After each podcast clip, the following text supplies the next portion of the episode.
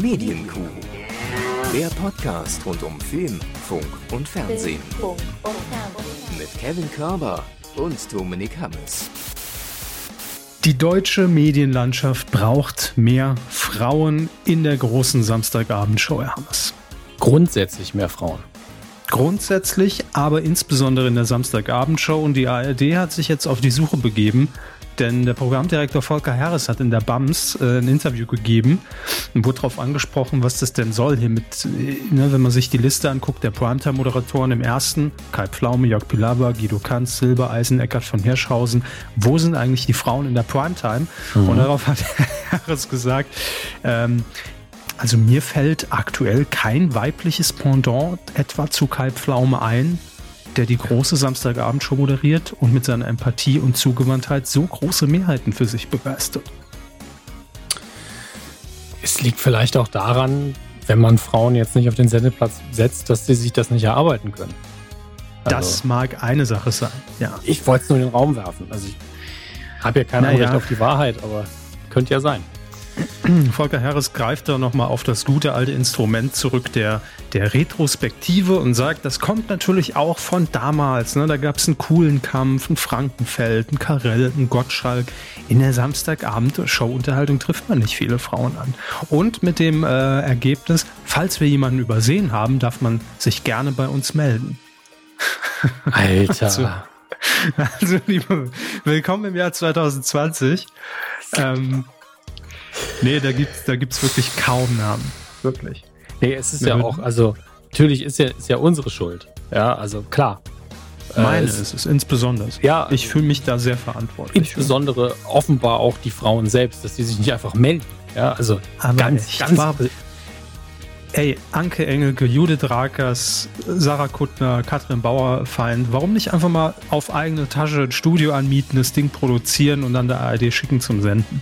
Ja, das, das Schöne ist, die Damen, das. die Sie genannt haben, also nicht, dass sie nicht noch mehr bessere Sendungsplätze verdienen würden, aber die arbeiten alle und die sind sehr erfolgreich. Und ich bin mir sicher, es gibt noch viele, viele andere, die jetzt nicht Das war ja nur exemplarisch. Aber das ist schon die. Also, sie mussten jetzt nicht lange nachdenken, um mit fünf Namen um die Ecke zu kommen. Das ist kein Problem. Nee. Hat auch. Bei Twitter hat schon nachgeholfen. Also, wenn ihr noch Namen habt, gerne volker.harris.ard.de Nein, ich habe keine Ahnung, ob es seine E-Mail-Adresse ist. Aber ihr findet ihn auch bei. Twitter, volker-harris. Gerne mal antwittern und ein paar Namen raushauen. Er freut sich ja offensichtlich drüber. Also von ja. daher. Gerne, also kriegen wir bestimmt fünf bis zehn bis 50 Namen zusammen, schätze ich. Können Sie auch noch zwei Nullen dranhängen. Hallo, Herr Hammes. Hallo Herr Körber, wie geht's Ihnen? Ja, es geht, aber ich sag mal so, das Intro dieser Folge 358 spricht eigentlich so für die generelle Lage der Welt aktuell. Es gibt einfach so viel Scheiße momentan, wo ja. man echt nur noch die Hände über dem Kopf zusammenschlagen kann. Und äh, also am liebsten würde ich mich einfach nur mit meinem Stofftier in die Ecke setzen und sagen, weckt mich nächstes Jahr wieder. Das hat, also. Wenn es eine Option wäre, ne, dann würden wir es tun sind, sind wir ehrlich. Ja, und, ich weiß, es ist nie eine Option. Ja. Und ähm, aber das Einzige, was wir tun können, und das hatten wir jetzt bei der Sexismus-Kiste, Kiste ist immer blöd, das wertet so ein bisschen ab, aber der Sexismus-Debatte, wie wir letztens Jahr hatten. Es gibt ganz viele Kisten. Also ja, es zu viele Kisten, ja. Und. Äh, dass wir hier einfach sitzen als nicht Betroffene, absolut Privilegierte und dann wieder darüber reden sollen, das, das macht es schwierig, aber gleichzeitig, ich habe schon jemand angefragt, ich sage den Namen jetzt nur aus einem Grund nicht, falls es doch nicht passt zeitlich, aber für ein Interview, ähm, damit wir nicht wieder hier rumsitzen in unserem Elfenbeinturm und einfach nur was erzählen, was einfach Quatsch ist, äh, sondern jemandem einfach den Raum geben, der Gott sei Dank selber auch eine Plattform hat und äh, auch laut mhm. ist, Gott sei Dank. Wir können an der Stelle nur sagen, ähm, Rassismus ist scheiße. Ähm, da sind wir doch dagegen. Wir positionieren uns da durchweg konstant dagegen und äh, sowohl die USA als auch Deutschland haben da genug aufzuarbeiten. Ähm, ja, also es ist nur ich, nicht das ich, Thema der Kuh normalerweise.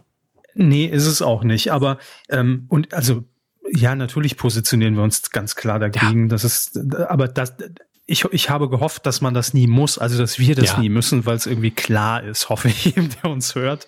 Ähm, aber äh, ja, es ist in diesen Tagen nicht verkehrt, es auch nochmal ganz deutlich zu sagen und man muss es auch sagen und man muss sich auch dazu äußern und laut machen und auch wenn man nur fünf Leute irgendwie erreicht auf seinen sozialen Kanälen, macht das. Aber ähm, generell ist die Stimmung bei mir gerade so, also es macht mir wirklich Angst. Also auch wenn ich da zu dem Psychopathen im Weißen Haus rüber guck, es macht mir wirklich Angst, was da gerade insgesamt abgeht. Ne? Also das Thema Rassismus, klar, war natürlich Stein des Anstoßes in, in, in, in dem Fall, aber es ist doch alles nur noch zum Wegrennen, oder?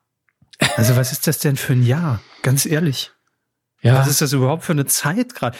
Ich weiß noch, als wir damals noch gesagt haben, hier Trump äh, hat, hat jetzt die Wahl gewonnen, da dachten wir schon, äh, es, es ist jetzt schon schlimm. Also es wird ja immer noch schlimmer. Und ich will gar nicht wissen, wie schlimm es noch wird in diesem Jahr, wenn im November, wenn, wenn, wenn der Vollidiot noch wiedergewählt wird oder irgendwie dann noch Protest einlegt, weil, weil die Wahl manipuliert ist, seiner Meinung nach. Also in, das ist wirklich ganz düster, wohin die, die USA da gerade steuern mit ihm. Das ist ja. Das Positivste, was man rausziehen kann, ist wirklich, dass die Leute ähm, jetzt mit dem Finger und mit den Taschenlampen auf die Ecken zeigen, mhm. in denen die ganze Zeit wir Dinge nicht so ganz gesehen haben. Gerade sie und also Menschen wie sie und ich, die es einfach nicht alltäglich spüren. Ähm, und das jetzt in allen Ländern gefühlt, zumindest äh, in der westlichen Welt, gesagt wird, ah, übrigens, hier ist auch noch ganz viel Rassismus. Guck mal, guck mal, hast du wieder unterm Teppich nicht gekehrt, ne? Ähm, oder seit Jahren nicht. Und wir zeigen seit Jahren drauf, jetzt hört ihr uns endlich mal zu, wie jetzt in Bristol, wo man den, die Statue eines äh, Sklavenhändlers einfach mal in den Fluss geworfen hat. Mhm. Ähm, was ich an der Stelle ruhig mal, da gab es irgendwie, glaube ich, jahrelang Petitionen, 11.000 Unterschriften, dass man diese Statue endlich mal entfernt. Und da haben die Leute jetzt gesagt, wisst ihr was, jetzt reicht's uns, jetzt montieren wir das Ding einfach ab und schmeißen es in den Fluss. Und das ähm, ist ja auch, ähm, ja. finde ich ja immer das also ich, ich, ich bin ja generell jemand, egal was auch mir privat oder persönlich irgendwie passiert oder was mich betrifft. Ich versuche dann nicht direkt, gebe ich gern zu, aber mit so ein bisschen Versatz dann immer das zu sehen, was dann davon hängen blieb oder was es dann doch vielleicht Gutes brachte, in Anführungszeichen. Und im Moment habe ich das Gefühl, dass irgendwie ganz viel, also nicht nur jetzt, sondern auch so sagen wir die letzten ein, zwei Jahre, ganz viel Gülle einfach mal ans Tageslicht schwappt, wo wir alle gerne auch aus Bequemlichkeit, und da schließe ich mich gerne mit ein, dann mehr oder weniger die Augen verschlossen haben. Jeder wusste, das ist irgendwo existent, ja. Und egal, ob es jetzt Klimawandel ist oder jetzt natürlich Rassismus oder Sexismus, egal. Und jetzt bekommen wir das so geballt ab. Und das ist eben genau das Problem, wenn man zu lange irgendwo wegguckt. Ja, man kehrt dann mhm. immer schön unter den Teppich. Irgendwann ist er aber so hoch, er kann ich nicht mehr drüber laufen. Dann quillt es an den Seiten raus. Nur weil ich die Augen verschließe, heißt es nicht, dass die Probleme verschwinden. Und ich finde, das steht so für die letzten Jahre irgendwie, was, was wir jetzt, unsere Generation, ganz krass zu spüren bekommen. Äh, was aber gut ist. Manchmal muss es auch wehtun und man muss damit mit so einer Brutalität auch konfrontiert werden, wenn es einem nicht betrifft, weil ansonsten checken wir es, glaube ich, auch nicht. Und nee. deshalb vielleicht ist es ganz gut so. Also es tut zwar jetzt gerade echt weh, ne, so da überschüttet zu werden mit mit all dem und das ja auch irgendwie für sich mal zu reflektieren und zu verarbeiten, aber ich glaube, es ist nötig. Also es war längst überfällig und ja, von daher wilde Zeiten, aber ich hoffe, es äh, bringt uns alle irgendwo weiter am Ende des Tages. Ja, das ist wirklich die Hoffnung, die bei dem allen so ein bisschen durchschwingt. Genauso ging es mir auch mit äh, in den letzten Jahren, was wir in Deutschland hatten mit AfD und Co. Da habe ich immer nur gedacht, ja, aber jetzt stellen sie sich hin und offenbaren, wer sie sind. Ähm, ja. offensichtlich, offensichtlich äh, waren sie ja die ganze Zeit da und vielleicht hilft uns das langfristig weiter und das kann man hier auch nur hoffen, dass man im Nachhinein lernt. Ähm, all diese Menschen müssen wir mal kurz äh, quasi hervorholen und sagen, ah, du, du hast, du hast ein Problem und du bist gerade auch ein Problem. Deswegen müssen wir darüber diskutieren und gucken, ob wir da vielleicht doch noch zusammenkommen. Ähm, und vor allen Dingen dafür sorgen, dass das künftige Generationen vielleicht nicht mehr in diese Falle tappen. Ähm, ja, und, und vielleicht war dann noch so ein Vollidiot wie Trump einfach wichtig, nicht jetzt in der Zeit, in der wir leben, aber wenn man irgendwie in 10, 20 Jahren mal rückblickt, weil ähm, ja, da, also dadurch kommt vieles jetzt äh, eben äh, ans Tageslicht ne, und zum Vorschein. Ja. Froh sind wir trotzdem nicht. Das möchten wir an der Stelle nochmal klarstellen, aber das ist das Positivste, was wir da rausziehen können irgendwie. Ihm, ähm, das steht ja außer Frage. Also bei mir wäre es anders auch lieber. Aber gut. So.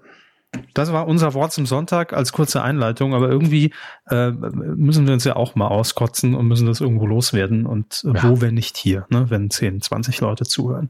Außerdem soll das ja auch nicht so aus der Zeit gerissen sein, sondern tatsächlich äh, auch ein bisschen euch abholen und sagen, äh, wir wissen, wo ihr gerade ungefähr steht, wahrscheinlich. Ähm, deswegen uns geht's nicht anders und äh, trotzdem ja. reden wir natürlich über unsere normalen Dinge hier heute. Und ich würde sagen, damit fangen wir doch einfach an, oder? Gerne. Normalerweise sind wir es ja, die hier immer dafür zuständig sind, dass irgendwelche Titel von angekündigten Shows geleakt werden. Ja. Normalerweise sind wir dafür verantwortlich, die über den Titelschutzanzeiger beispielsweise rauszufinden. In diesem Fall äh, geht es um den neuen Titel der Böhmermann Show, die ab Herbst trotz Situation doch auf Sendung gehen soll. Das ähm, gab es jetzt zumindest äh, oder wurde hervorgerufen durch einen Artikel in der österreichischen Tageszeitung Der Standard. Und der Standard hat auch den potenziellen Namen dieser Sendung geleakt.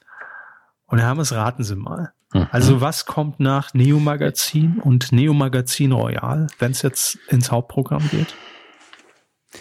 Nicht nur habe ich den Ablauf vor mir und sehe es, nein, ich hatte es auch schon ja. auf Twitter gelesen. Deswegen ähm, werde ich jetzt, was hätte ich denn gedacht, was es ist nach Neo Magazin Royal, so ähm, des Königs Depesche. Ja, wenn man jetzt im ZDF ist und man darf da nicht mehr so fancy Namen nutzen, sondern muss näher beim Volk sein und ein bisschen mehr aufs Zielpublikum, was ja doch ein bisschen älter und gesitteter ist jetzt. Ähm, aber es ist natürlich, Herr Körber, was geworden. ZDF-Magazin. Seriös, so. seriös. Das ist in der Tat sehr seriös. Ähm, weil man damit natürlich, also wenn man, wenn man sich jetzt die Markenwelt ZDF mal betrachtet, da ist es ja auch schon, äh, oder hat es mich damals schon gewundert, dass man heute Show zugelassen hat, ne? Weil normalerweise diese Marke heute, die ist ja schon sehr geschützt beim, beim ZDF, die einfach für äh, Nachrichten für Journalismus steht. Und gerade am Anfang, als man dann mit so einer Satire-Sendung gestartet ist, die man oder in der Form in Deutschland ja auch noch nicht kannte, hat es mich sehr gewundert, dass man den Namen zugelassen hat. ZDF-Magazin ist für mich auch, das könnte auch am Sonntagmittag um 18 Uhr laufen und ist sowas wie ähm, ähm, wie Monitor in der ARD, ne? so ein richtiges Investigativding. Aber ja, wir wissen ja auch noch nicht, was es wird. Allerdings hat der Standard auch noch ein paar weitere Informationen rausgefunden die auch schon sehr konkret sind. Ähm, es steht nämlich auch schon fest, wer denn äh, Chefin vom Dienst CVD beim äh, ZDF-Magazin im Team von Jan Böhmermann werden soll äh, oder wird. Es ist nämlich Hanna Herbst. Die wiederum ist die ehemalige Vize-Chefredakteurin von Weiß in Österreich. Also das heißt, ne, da wird es schon deutlich journalistischer. Deshalb hat man wahrscheinlich beim ZDF auch gesagt, geben wir den Namen frei. Bitte schön, Herr Böhmermann. Shiny Floor und ein Magazin, das überzeugt uns. Warum reden wir eigentlich sächsisch im, im Mainz? Egal. War jemand, der früher beim MDR gearbeitet hat. So. Ähm, und dann hat äh, Hannah Herbst gegenüber dem Standard auch noch äh, so ein paar Zitate gegeben. Denn das Format habe ihrer Meinung nach ein riesiges Revolutionspotenzial. Heißt das jetzt, das Format hat viel Potenzial, um revolutioniert zu werden oder um die Medienlandschaft zu revolutionieren? Hm. Beides. Sender der Länder hört die Signale. Ich glaube, es geht hier darum, dass man eine Revolution okay, ansteht. Gut. Vielleicht auch mal wieder ein, zwei Räterepubliken okay. ausrufen. Das ist also schön. Mal schauen. Da freuen wir uns alle drauf.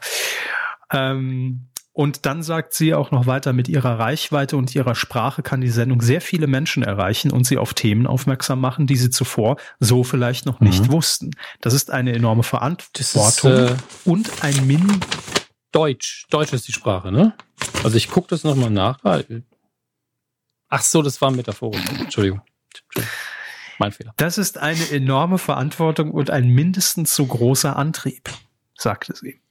Und ich denke, da haben wir jetzt aber schon ein sehr konkretes Bild vor Augen, denn für mich geht man dann einfach schon den Weg äh, vom äh, Neo-Magazin weiter. Was äh, ja in, de, in den letzten Staffeln auch immer mehr in den Vordergrund rückte, waren wirklich diese 20, 30-minütigen ähm, Schreibtischstücke, ne? ähm, Eier aus Stahl, ähm, wo dann zum Beispiel hier auch die, die ähm, na, sagen Sie schon, Homöopathie zerlegt wurde. Ja, ein Thema, mit dem man sich so mhm. wahrscheinlich nie beschäftigt hätte, aber wo es einfach auf den Punkt gebracht wird und ähm, dadurch natürlich eine Relevanz bekommt. Also ich bin gespannt. Die gute Nachricht, das ist eigentlich der Aufhänger, die Böhmermann Show kommt ab Herbst. Und wissen Sie noch, Herr Hammes, als wir damals dachten, boah, bis Herbst, das ist ja ewig lang. Ha. Von wegen. Ich, es ist Anfang Juni, Leute. Ja, Juni. ich weiß auch noch nicht, ob ich das, also vermisst man das Neo-Magazin gerade jetzt in der Zeit oder ist es ganz gut, dass es nicht da ist? Ich bin noch, weiß ich noch nicht. Fehlt einem die Einordnung des aktuellen Geschehens? Ich, weiß es nicht. Ich bin so, so weg von diesem regelmäßigen Konsum mit festen Instanzen dass es mir nicht fehlt, aber ich kann mir vorstellen, wenn man das sich so quasi den mhm. Wecker stellt. Also wie ich früher jeden Tag die, die alte Daily Show geguckt habe, als man die in Deutschland auch noch problemlos gucken konnte, damals mit Jon Stewart. Ähm, die haben ja irgendwann äh, einen Reg Regionalblock draufgesetzt.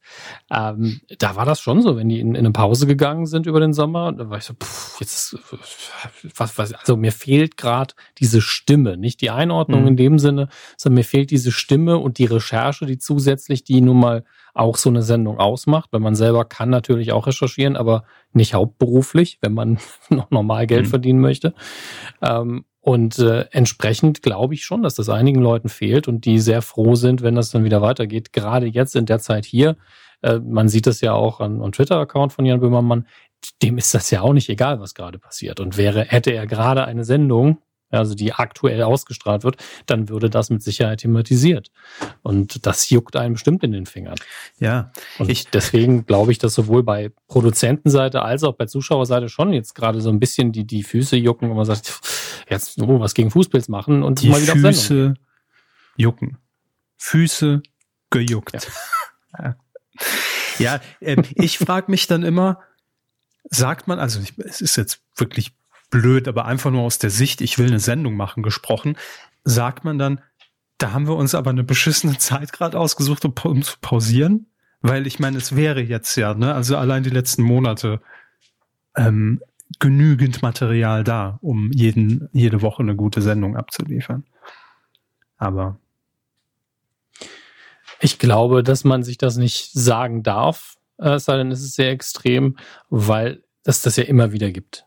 Also es gibt immer wieder Zeiten, wo man sagen kann, puh, jetzt die Pause, wie furchtbar wäre das. Ähm, das ist halt Schicksal. Da kann Auf man der anderen Seite machen. viel Material, also, was man jetzt schon aufbereiten kann für die erste Sendung. Natürlich, man kann jetzt, also ich weiß nicht, wie es hinter den Kulissen aussieht, wann, ab wann die Redakteure dunkel, ein paar arbeiten. Neonröhren habe ich gesehen, aber ansonsten viel schwarzer mmh. Königliche Neonröhren. ZDF Neonröhre, ja. Ähm, Die Frage ist, ist eben, ab wann die Redakteure loslegen. Ähm, und ich meine, die werden privat, man ist ja, man ist ja auch in seiner Freizeit Redakteur, leider Gottes, man kann das ja gar nicht abschalten. Äh, die sind ja sowieso informiert und fangen vielleicht sogar privat schon an, aber ab wann bereitet man die Sendung das aktiv ist vor? Meines Wissens nach ist das sofort. Unverzüglich. Ja, und äh, entsprechend, klar, mit dem Vorlauf, aber gleichzeitig, wir wissen beide, dann kann sich das auch ändern. Dann kann man schon fast ein komplettes, äh, eine komplette Matz ja. fertig geschrieben haben, schon, schon die Interviewgäste angefragt haben und dann passiert also, mal was anderes. Heutzutage alles würde ich nichts mehr vorproduzieren. Ja. Das ist alles höchst äh, fragil ja. im Moment. Aber gut. Das Bis Problem. Herbst haben wir ja noch ein bisschen Zeit und ähm, wir freuen uns auf jeden Fall, wenn sie wieder da ist, die Sendung im neuen Gewand. So, Jetzt kommen wir Absolut. aus der Informationsschiene mal ein bisschen ins Entertainment wieder rein, damit wir hier auch aus unserem Depri-Loch wieder rauskommen. Ähm, es gibt eine neue Show, die angekündigt wurde, und zwar im Juli auf Pro7, die den Namen trägt Die Ausrufezeichen Herz, Ausrufezeichen Schlag, Ausrufezeichen Show, Ausrufezeichen. Ich dachte am Anfang, es wäre was mit Deadlift die Soest. Nee, Die. Scheiße, der die.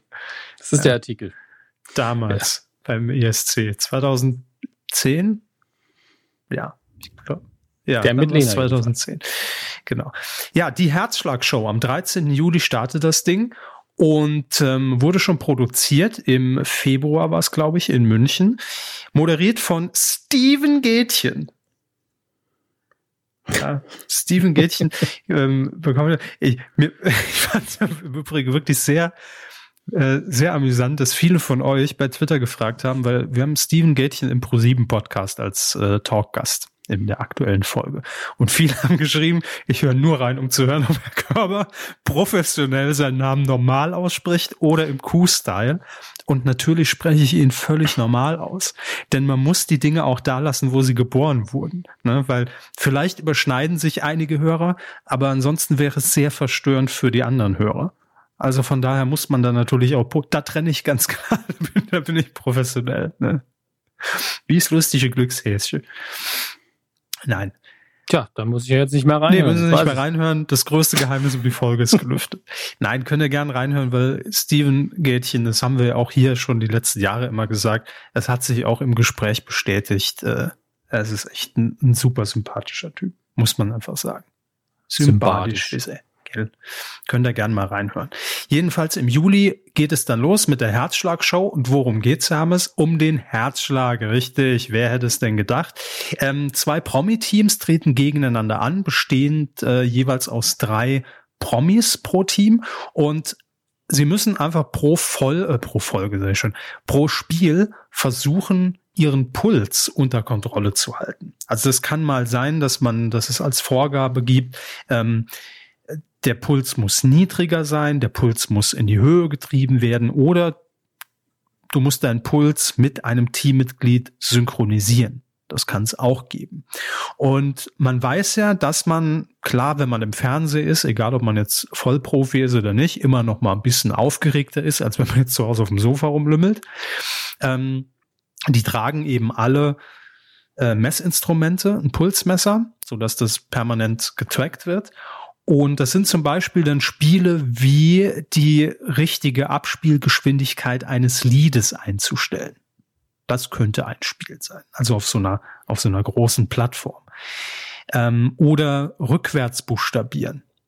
Komplexe Begriffe muss man rückwärts buchstabieren. Wie schnell pocht da das Herz? Wie hoch ist da der Puls? Neun Runden werden gespielt und am Ende äh, geht es dann um eine fantastische Trophäe, glaube ich. Es geht einfach nur um den Spaß. Spiel, Spaß und Puls. Wollen Sie die Namen?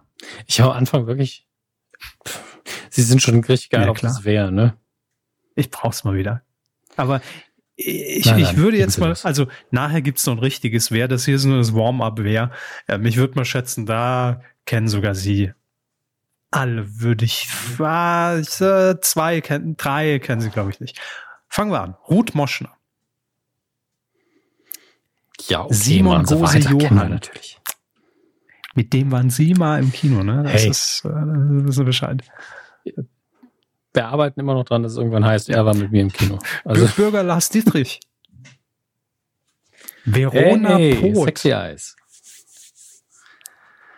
Das ist auch eine prima Überleitung für den nächsten Sie müssen Gast. jetzt nicht zu jedem kommentieren. Ich lese einfach schneller vor. Thorsten Legert. Ich weiß halt mal, was dann da. Sportler, Fußballer. Ja, was, was ja inzwischen Reality Star, aber früher war, hatte mal irgendwas mit Fußball gemacht. Äh, ben. Hm. Wer kennt ihn nicht? Der Mützenben. Jasmin Wagner. Hey, Blümchen mit David Hasselhoff damals. Hey, super. Toll, Ralf Möller. Muckis, Muckis, Ani, Ani. Schön. Aber ich muss sagen, hier nochmal Jasmin Wagner, seitdem die Fariadim mhm. hängen gelassen hat mit dem Kind, ne? Pss, für mich unter aller Sau. Jochen Schropp.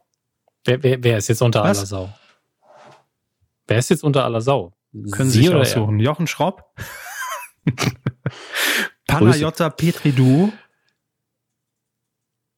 Ja, da geht's los. Die kennt er schon.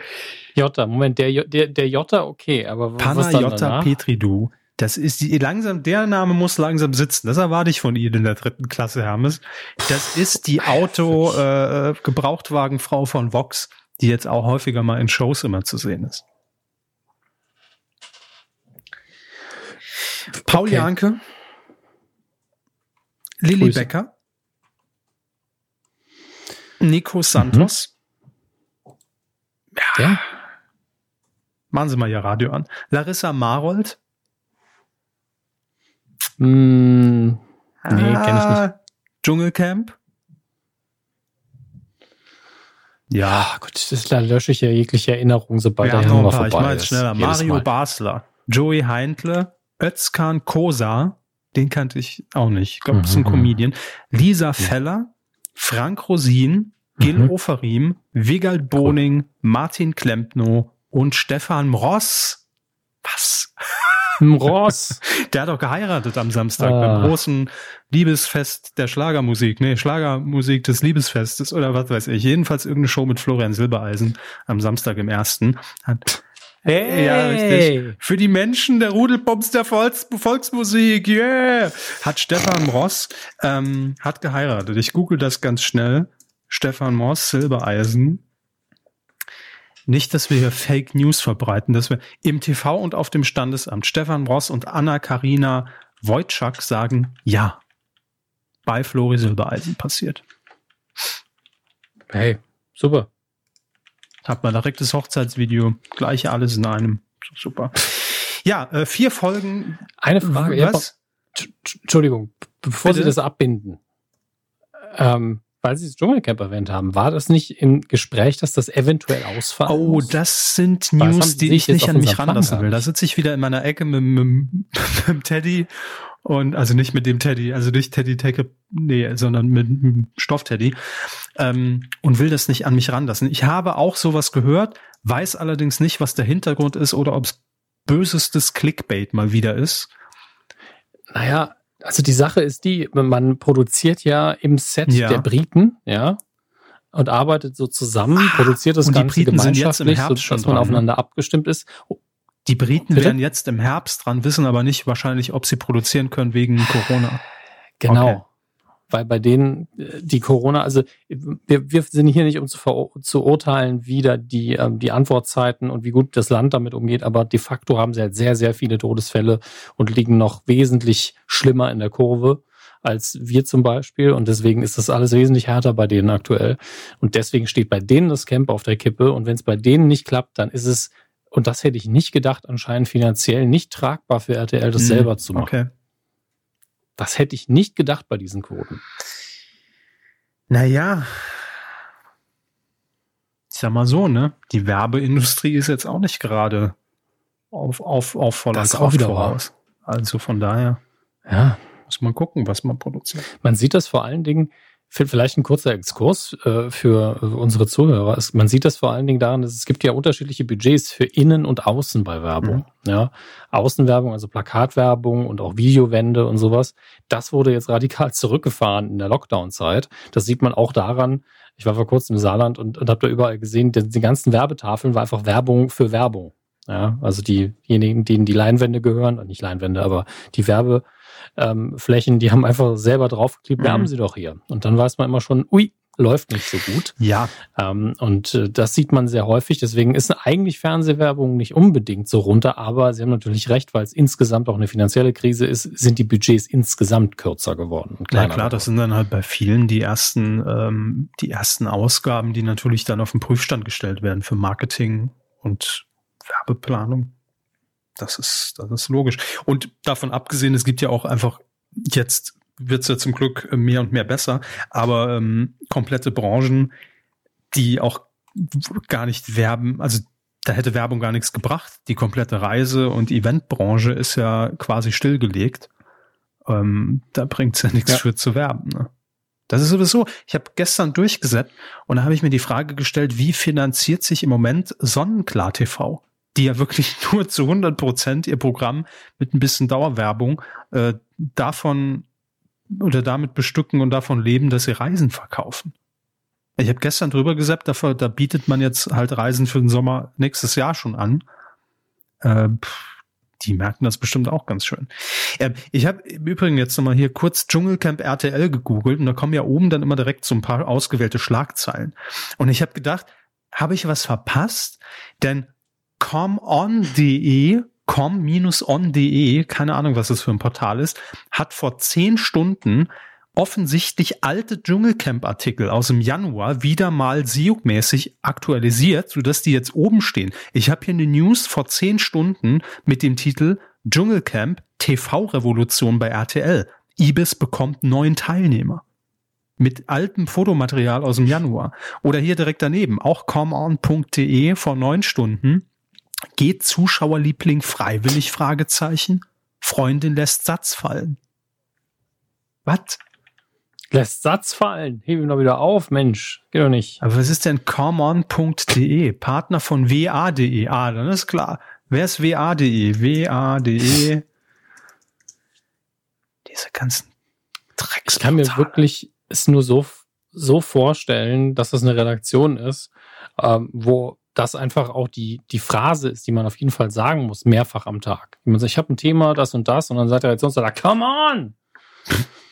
Und dann schreibt man den Artikel fertig und dann schreibt man am Schluss noch Also Come, Come on scheint ein Lokal, so ein, ein Lokalportal von der Regionalzeitung zu sein, um Lüdenscheid, Lennetal, Lüdenscheid, und Wolmetal. Aber wofür steht denn das UN? Ah, das ist bestimmt das, das Kürzel, das Ortskürzel, das Nummernschild und da hat man dann draus gemacht, come on.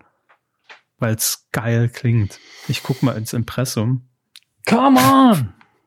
Also wir sind hier, ja, ach, was weiß ich. Das ist alles, das sind alles solche SEO-Drecksschleudern, ey. Es ist, ich, furchtbar. Egal, fällt es jetzt aus oder nicht? Das ist die Info, die ich will. RTL, Dschungelcamp fällt aus. Ja, fällt RTL wird es wegen Corona aus, hm, vor zwei Tagen. Nee, neuer Stand habe ich jetzt hier auch keinen. Also warten wir mal noch. Warten wir noch ab. Ähm, Habe ich schon gesagt, dass es vier Folgen gibt von der Herzschlagshow? Nee, gibt vier Folgen ab Juli. Montags im Übrigen. Entschuldigung für den, für den sehr langen Exkurs, aber ich finde, es hat sich gelohnt. Come, Come on. on. Das ist der neue Jingle von Come On. Es war übrigens keine Werbung für dieses Portal. Ich habe heute zum ersten Mal davon gehört. Ich habe schon wieder vergessen. Geh weg. Come on. Nagelneu. Ähm, kommen wir zu einer weiteren neuen Sendung, wurde heute angekündigt, denn Stefan Raab produziert fleißig weiter und hat jetzt eine neue Musch Muschik Muschikshow ähm, im Programm. Die Zähne wieder rausgefallen. Bitte? Ei, ei, ei. Sind ihre Zähne ja, wieder ja, raus? das ist immer ganz schlimm. Vor allem abends nach 19 Uhr lässt die, lässt die Haftkraft einfach nach. Ich krieg noch 50 Mark für die Choreografie. Muss ich nachher wieder einlegen. Ähm, ja, Stefan Raab produziert eine neue Musikshow, heißt Fame Maker. Und ähm, kurz erklärt, es ist im Prinzip wie The Voice of Germany. Das heißt, es gibt drei Fame Maker. Das ist einmal Caroline Kebekus, das ist einmal Luke Mockridge und das ist einmal Teddy Teckelbrand. Der Teddy, mit dem ich in der Ecke sitze. Ähm, und es geht jetzt darum, dass vor dieser Jury ein Kandidat auftritt, allerdings unter einer schalldichten Glaskuppel. So, das heißt, die drei können den Gesang nicht hören, sehen nur die Performance und müssen anhand dieser Performance dann entscheiden, jo, nehme ich in mein Team und im Finale, also dann lüftet sich irgendwann diese, diese Kuppel und dann wissen sie schon, habe ich jetzt den den musikalischen Song gezogen oder ähm, dann doch mich für das Auto entschieden. Und in dem Fall äh, geht es dann ins Finale und jeweils müssen die Künstler mit demjenigen, den sie dann erbuzzert haben oder wie auch immer das dann funktioniert, ähm, performen. Also sie haben dann noch ein bisschen Zeit, so das Beste aus dem Talent rauszukitzeln. Wenn Talent vorhanden, mhm. dann super. Wenn nur ein Grundtalent vorhanden, muss man das Beste draus machen. Ja. Und dann wird am Ende performt. Es wird halt, also jetzt keine ernsthafte Musikshow, ist halt schon auch klingt nach ein bisschen mehr, mehr Spaß, ne? Weil es ist ja, sind wir ehrlich, natürlich eine schöne Stimme haut uns dann alle um. Aber mhm. wenn da jemand steht, der halt total Grütze ist, äh, freue ich mich auch, wenn der dann mit Luke Mockridge da performen muss. Das ist natürlich Sinn und Zweck. Und vielleicht hat man hier und da noch den Überraschungseffekt. Jemand singt am Anfang normal, ja, also dass man sagt, haut mich jetzt auch nicht unbedingt weg. Und innerhalb von ein paar Stunden schaffen wir es dann, ja. dass derjenige dasteht und dann man einen Erfolg sieht. Kann ja passieren. Klar, wenn jemand einfach Talent hat und auch eigentlich schon eine gute Basis, aber noch nicht so aus sich rausgeht und mit ein bisschen Training ja. geht's dann. Kann man sich ja nur wünschen. Äh, wann wir das sehen, ist noch nicht bekannt, wird im Sommer produziert und ähm, man kann sich jetzt bewerben. Ich bin dabei. Jetzt ist. Was würden Sie singen? Ähm, I will always love you. Würde ich singen. Ja, genau, so einfach ja, das, halt, ne? äh, ähm, Standardrepertoire. Auch ihre Tonlage, ganz so eine Frage. Da muss man sich nee. ja nicht verstecken, wenn man so eine glockenhelle Stimme hat wie sie. Also Direkt ja, nach äh, My Heart ja. Will Go On und Hello von ähm, na, Adele. Hello from the other side, also. Das ist mein Standardrepertoire, was ich immer auf Hochzeiten singe. So, dann. Vielleicht, also Sena Karaoke Bar stelle ich mir schon spannend vor, muss ich sagen. Das ist auch spektakulär. Kommen Sie mal dazu, wenn ich wieder äh, auftrete am Wochenende. Da steht ein Pferd am Flur. Come on! Von die Come On Edition. Für jeden Song, immer sobald eine Pause ist, schreit jemand Come On! Zweifelsfall H.P. Baxter. H.P. Baxter macht, macht von Fovi gerade alles. schön. also das, das ist 50.000 meinte ich. Ich glaube, sein Budget ja, ich wollte auch sagen, seine Gage ist auf jeden Fall höher hyper, als 50 hyper. Euro. Ich bitte Sie, vielleicht die Minute. Ja. Strato. Oh Gott. Naja. Gut, also neue, neue Show. Und die Frage ist natürlich, wer ist Raab, ne? Das ist Caroline Keokus, Luke Mockridge oder Teddy. Da kann Twitter noch rätseln, bis es dann auf Sendung geht. Und tritt er, tritt, tritt er selbst auf? Raab. Man weiß es nicht. Nein. Gehen wir rüber zu Netflix. Da hat sich nämlich, äh, wo wir schon bei Stefan Raab sind, ein anderer TV Dinosaurier, also ein, ein, ein Entertainment-Dinosaurier. Ja ich, ich bin hin und weg. Ich weiß nicht, was ich faszinierender finde, dass Sie über Netflix sprechen oder dass dieser Mann bei Beides, Netflix zu sehen äh, Und äh, er hat natürlich einen großen Anteil daran, dass ich jetzt über Netflix spreche. Denn Frank Elstner ist ja mit seiner Talkshow, die es äh, zuvor auf YouTube gab, Wetten, das war's. Da gab es ja auch unter anderem die äh, große Folge mit äh, Jan Böhmermann, immer noch empfehlenswert, könnt ihr euch mal angucken. Äh, Herbert Grönemeyer war, glaube ich, auch da. Wir waren noch da. Hab noch irgendeiner gesehen. Hm. Weiß ich nicht mehr. Jedenfalls ist jetzt Frank Elstner rübergewechselt zu Netflix und wird seine Talkshow dort mhm. fortsetzen. Und man hat jetzt bei Netflix auch schon einen Starttermin genannt, nämlich am 12. Juni. Ist also nicht mehr so lang. Nächste Woche geht's schon los. Tag der Aufzeichnung heute ist der 8. Juni. Und man hat jetzt auch schon äh, fünf Folgen im Kasten. Dort spricht Frank Elstner dann mit äh, Klaas, mit Joko, mit Lena, mit Charlotte Roach und mit Daniel Brühl. Also jeweils in einer Folge. Ne, die sitzen nicht alle am Tisch. Und ähm, ich finde ich finde es schön, dass Frank Elstner immer mit, mit Lena ja. spricht. Das war ja damals bei ihrem zweiten ESC-Auftritt so ein ein Interview, was komplett aneinander vorbeigelaufen ja. ist, von klassischer Anmoderation zu, nee, das stimmt so nicht, Lena, was, was ich einfach unfassbar sympathisch von beiden Seiten fand, aber was, glaube ich, den normalen Zuschauer völlig verwirrt hat. Deswegen finde ich, das sehr, auch, sehr ja, schön. Das wird äh, ein großes Wiedersehen zwischen den beiden. Mal sehen, wie man sich begegnet. Ähm, ja, und ich habe es ja auch schon damals gesagt, das war, glaube ich, sogar unser, wir hatten es, glaube ich, hier als Q-Tipp mal präsentiert. Auch die Folge mit Jan Böhmermann hat einfach schon gezeigt, dass Frank Elstner einfach so geile Interviews führen kann. Und der kitzelt aus, aus den Leuten, die auch gerade wie jetzt ein, ein Böhmermann, der da sitzt und der eigentlich die Rolle Jan Böhmermann spielen will. Ne? Aber gleichzeitig einfach so einen mhm. großen Respekt vor Frank Elstner hat, dass er natürlich auch, wenn Frank Elstner dann so ganz elegant so ein bisschen ins Private geht, das auch beantwortet und dann schon diesen Blick hat, scheiße, warum rede ich da eigentlich gerade drüber? Ja, also der, der knackt sie alle, der Elster. Die Elstnersche Fragetechnik.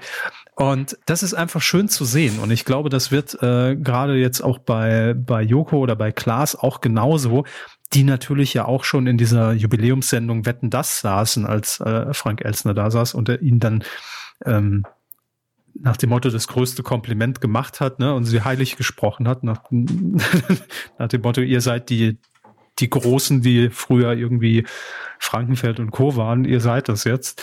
Ähm, und ich glaube, da ist genau auch dieser Respekt und dieses, da guckt man hoch, ne, zu jemandem, der einfach so viel in der Unterhaltungsbranche geleistet hat die letzten Jahrzehnte.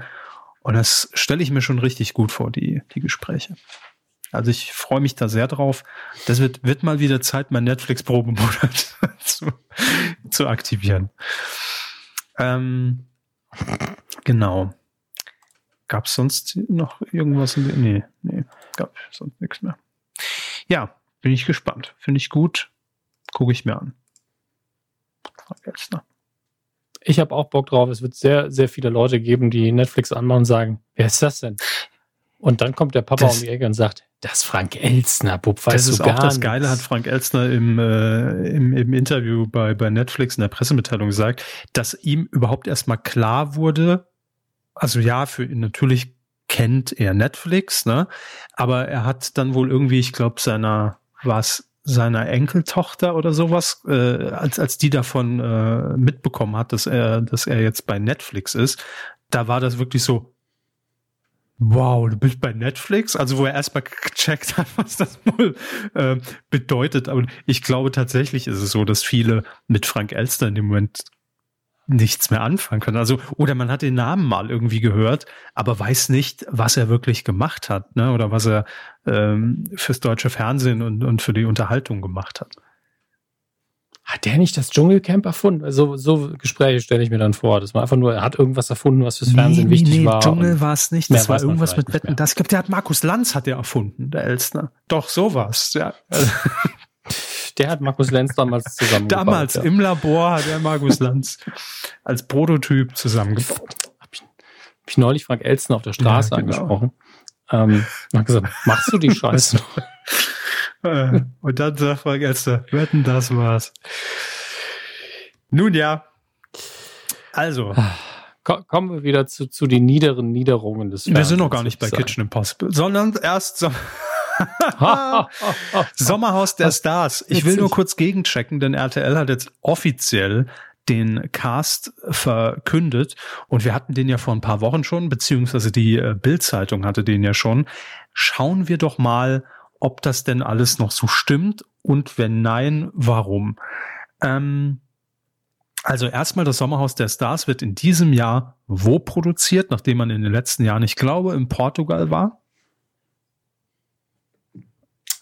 Bocholt. Richtig, in Bocholt in NRW. Hey, ja, ist doch nah dran. Wird äh, das Gleicher Kontinent Sommer immerhin. Wow. Wird das Sommerhaus dieses Jahr produziert aus Situationsgründen, aber pff, das ist für das Format eh völlig egal, denn man braucht einfach ein Häuschen, man braucht, man braucht einen Platz, um die Spiele zu absolvieren und man braucht einen Cast, der abliefert. Und ich sag mal so, dann hat, da hat man natürlich jetzt mit Promis unter Palmen auch schon eine Konkurrenz bekommen, wo man sagt, das wird auf jeden Fall schwieriger als die Jahre zuvor, ne? weil da waren schon Leute, die wirklich gut abgeliefert haben. Vielleicht gelingt das auch den folgenden. So, wir haben mit dabei es ist ja immer, Herr Hammes nochmal für Sie erklärt, der Star plus mhm. sein Partner. Also manchmal ist der Partner auch Promi oder bekannt, manchmal aber überhaupt nicht. Mhm. Fangen wir an mit Annemarie Eilfeld. Also es ist schon der Wer? Promi. Ne? Nicht, dass dass Sie Ach, denken, Scheiße. Annemarie Eilfeld. Und ich möchte, ganz kurz, ich möchte an dieser Stelle klar machen, wenn ich, wenn ich diese Aufregung mache, dann heißt das nicht, wer sind denn diese Menschen, die muss niemand kennen, sondern es ist auch, wieso kriege ich nichts mehr nee, mit? Das ist die gleiche. Nee, nee da muss ich ähm, sie in Schutz nehmen. Nee, nee, nee, nee. Es ist, aber Entschuldigung, aber es ist grundsätzlich immer beides. Ja, weil ich merke ja, es gibt ja einen Bereich, in den der Mainstream tendiert und von dem ich sehr abseits bin. Ja, das heißt, zum einen ist es natürlich auch oft so, dass Leute da reingenommen werden, die wirklich noch niemand kennt. Ja, das kommt vor. Aber ganz oft ist es einfach so, der Hammes ist weltfremd. Der wohnt in seiner Hütte am Berg, der kriegt nichts mit. Der hört Musik, die einfach 50 ist Jahre soweit alt alles ist. richtig? Hat einmal einen Billie Eilish Song gehört, nichts verstanden. Ja, also das ist halt auch ein Aspekt davon. Ist Aber da muss ich bewusst. trotzdem meinen ganz, ganz Ähm. großen Deckmantel ausbreiten. Keine Angst, ich habe was drunter und muss den über sie werfen, Hermes. Sag mal. Denn ähm, Annemarie Eilfeld, das ist wirklich jetzt so ein Name, als, ich sag mal so, 2009 bei DSDS teilgenommen, hat den dritten Platz belegt, singt heute wohl noch Schlager, aber ist jetzt keine Person, wenn Mhm. man nicht in diesem Hey, Schlagerbusiness irgendwie unterwegs ist, ähm, von der man was hört. Also selbst ich, der ja viel, zumindest auf, der, auf den Autofahrten, wenn er mal wieder ins Büro darf, äh, Radio konsumiert, habe von Annemarie Eilfeld wirklich seit 2009 nichts mehr gehört.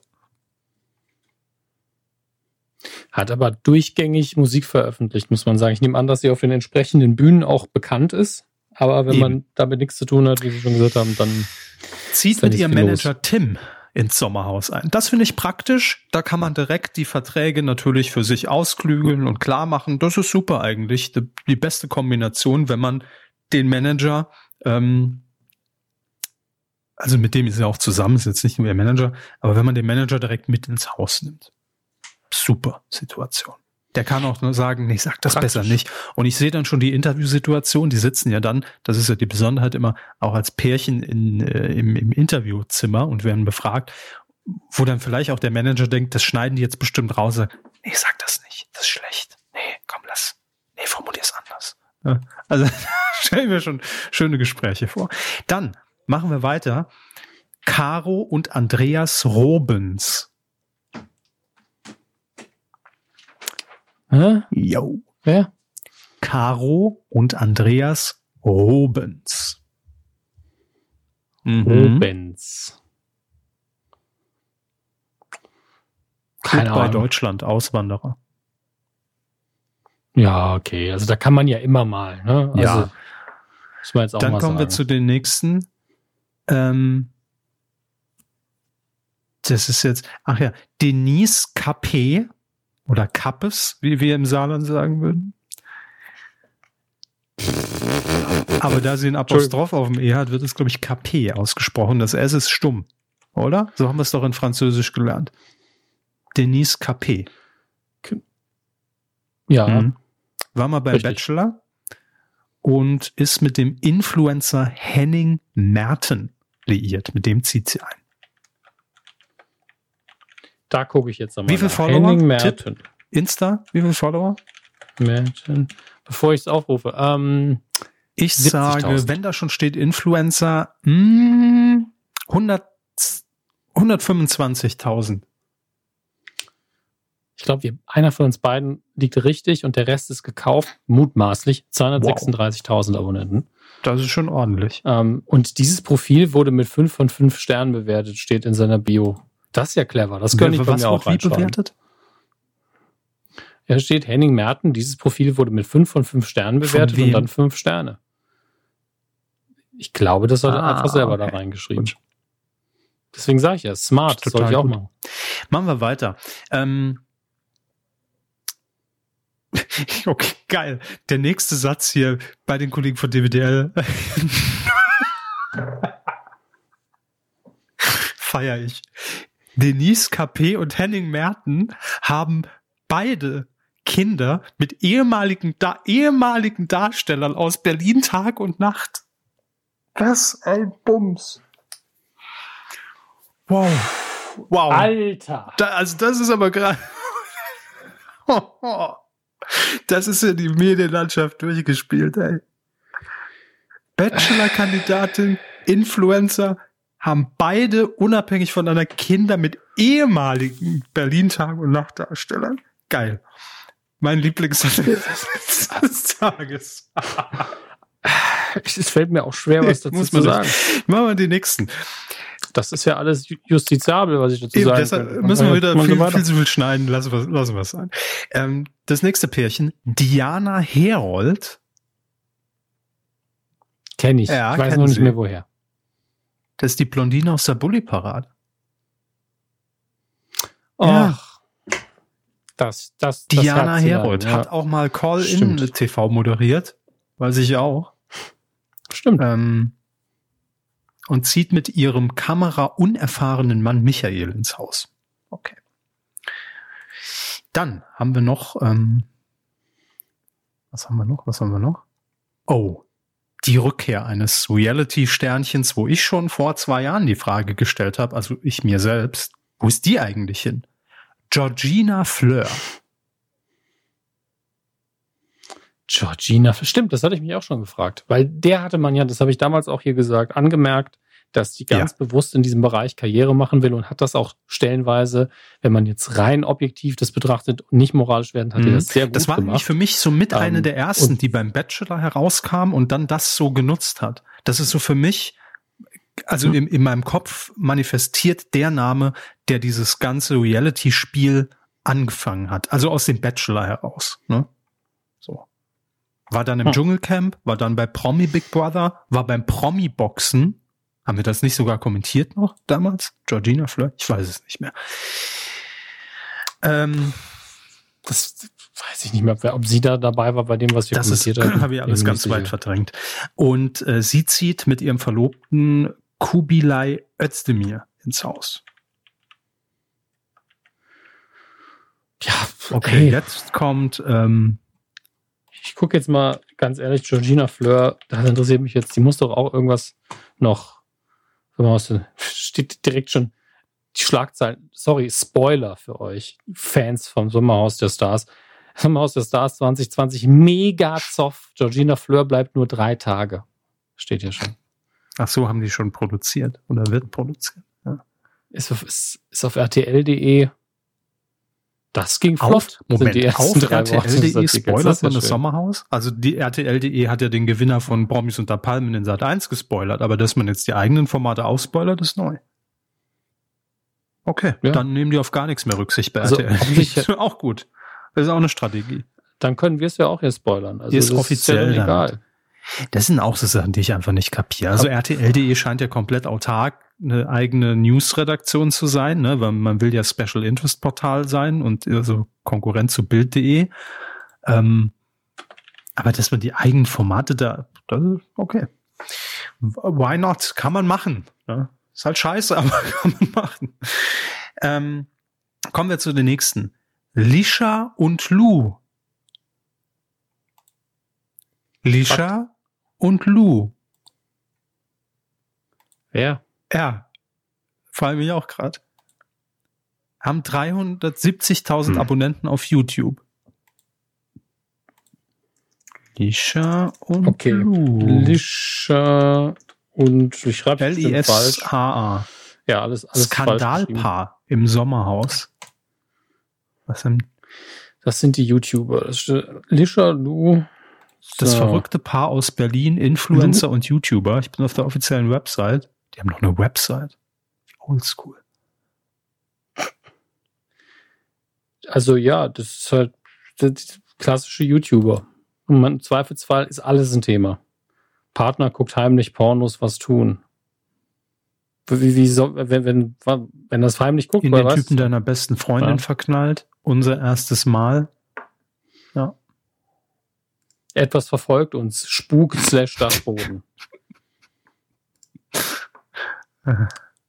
mhm, mhm. Zehn unangenehme Fragen von euch. Assi einkaufen mit Sarah und Manu. Assi einkaufen. Ich habe gerade aufs Impressum geklickt. Gibt's, steht da? Gibt's nicht. Ist nicht da. Wenn ich auf Presse klicke, kommt auch nichts. Da müssen wir jetzt auch. Also, Gottes Willen, ich mach das wieder zu. Ja, ja. Machen Sie weiter, machen Sie weiter. Ähm,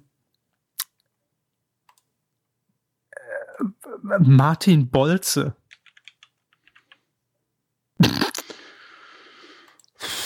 ja. Ist, ist Ihnen vielleicht auch besser bekannt als Faro?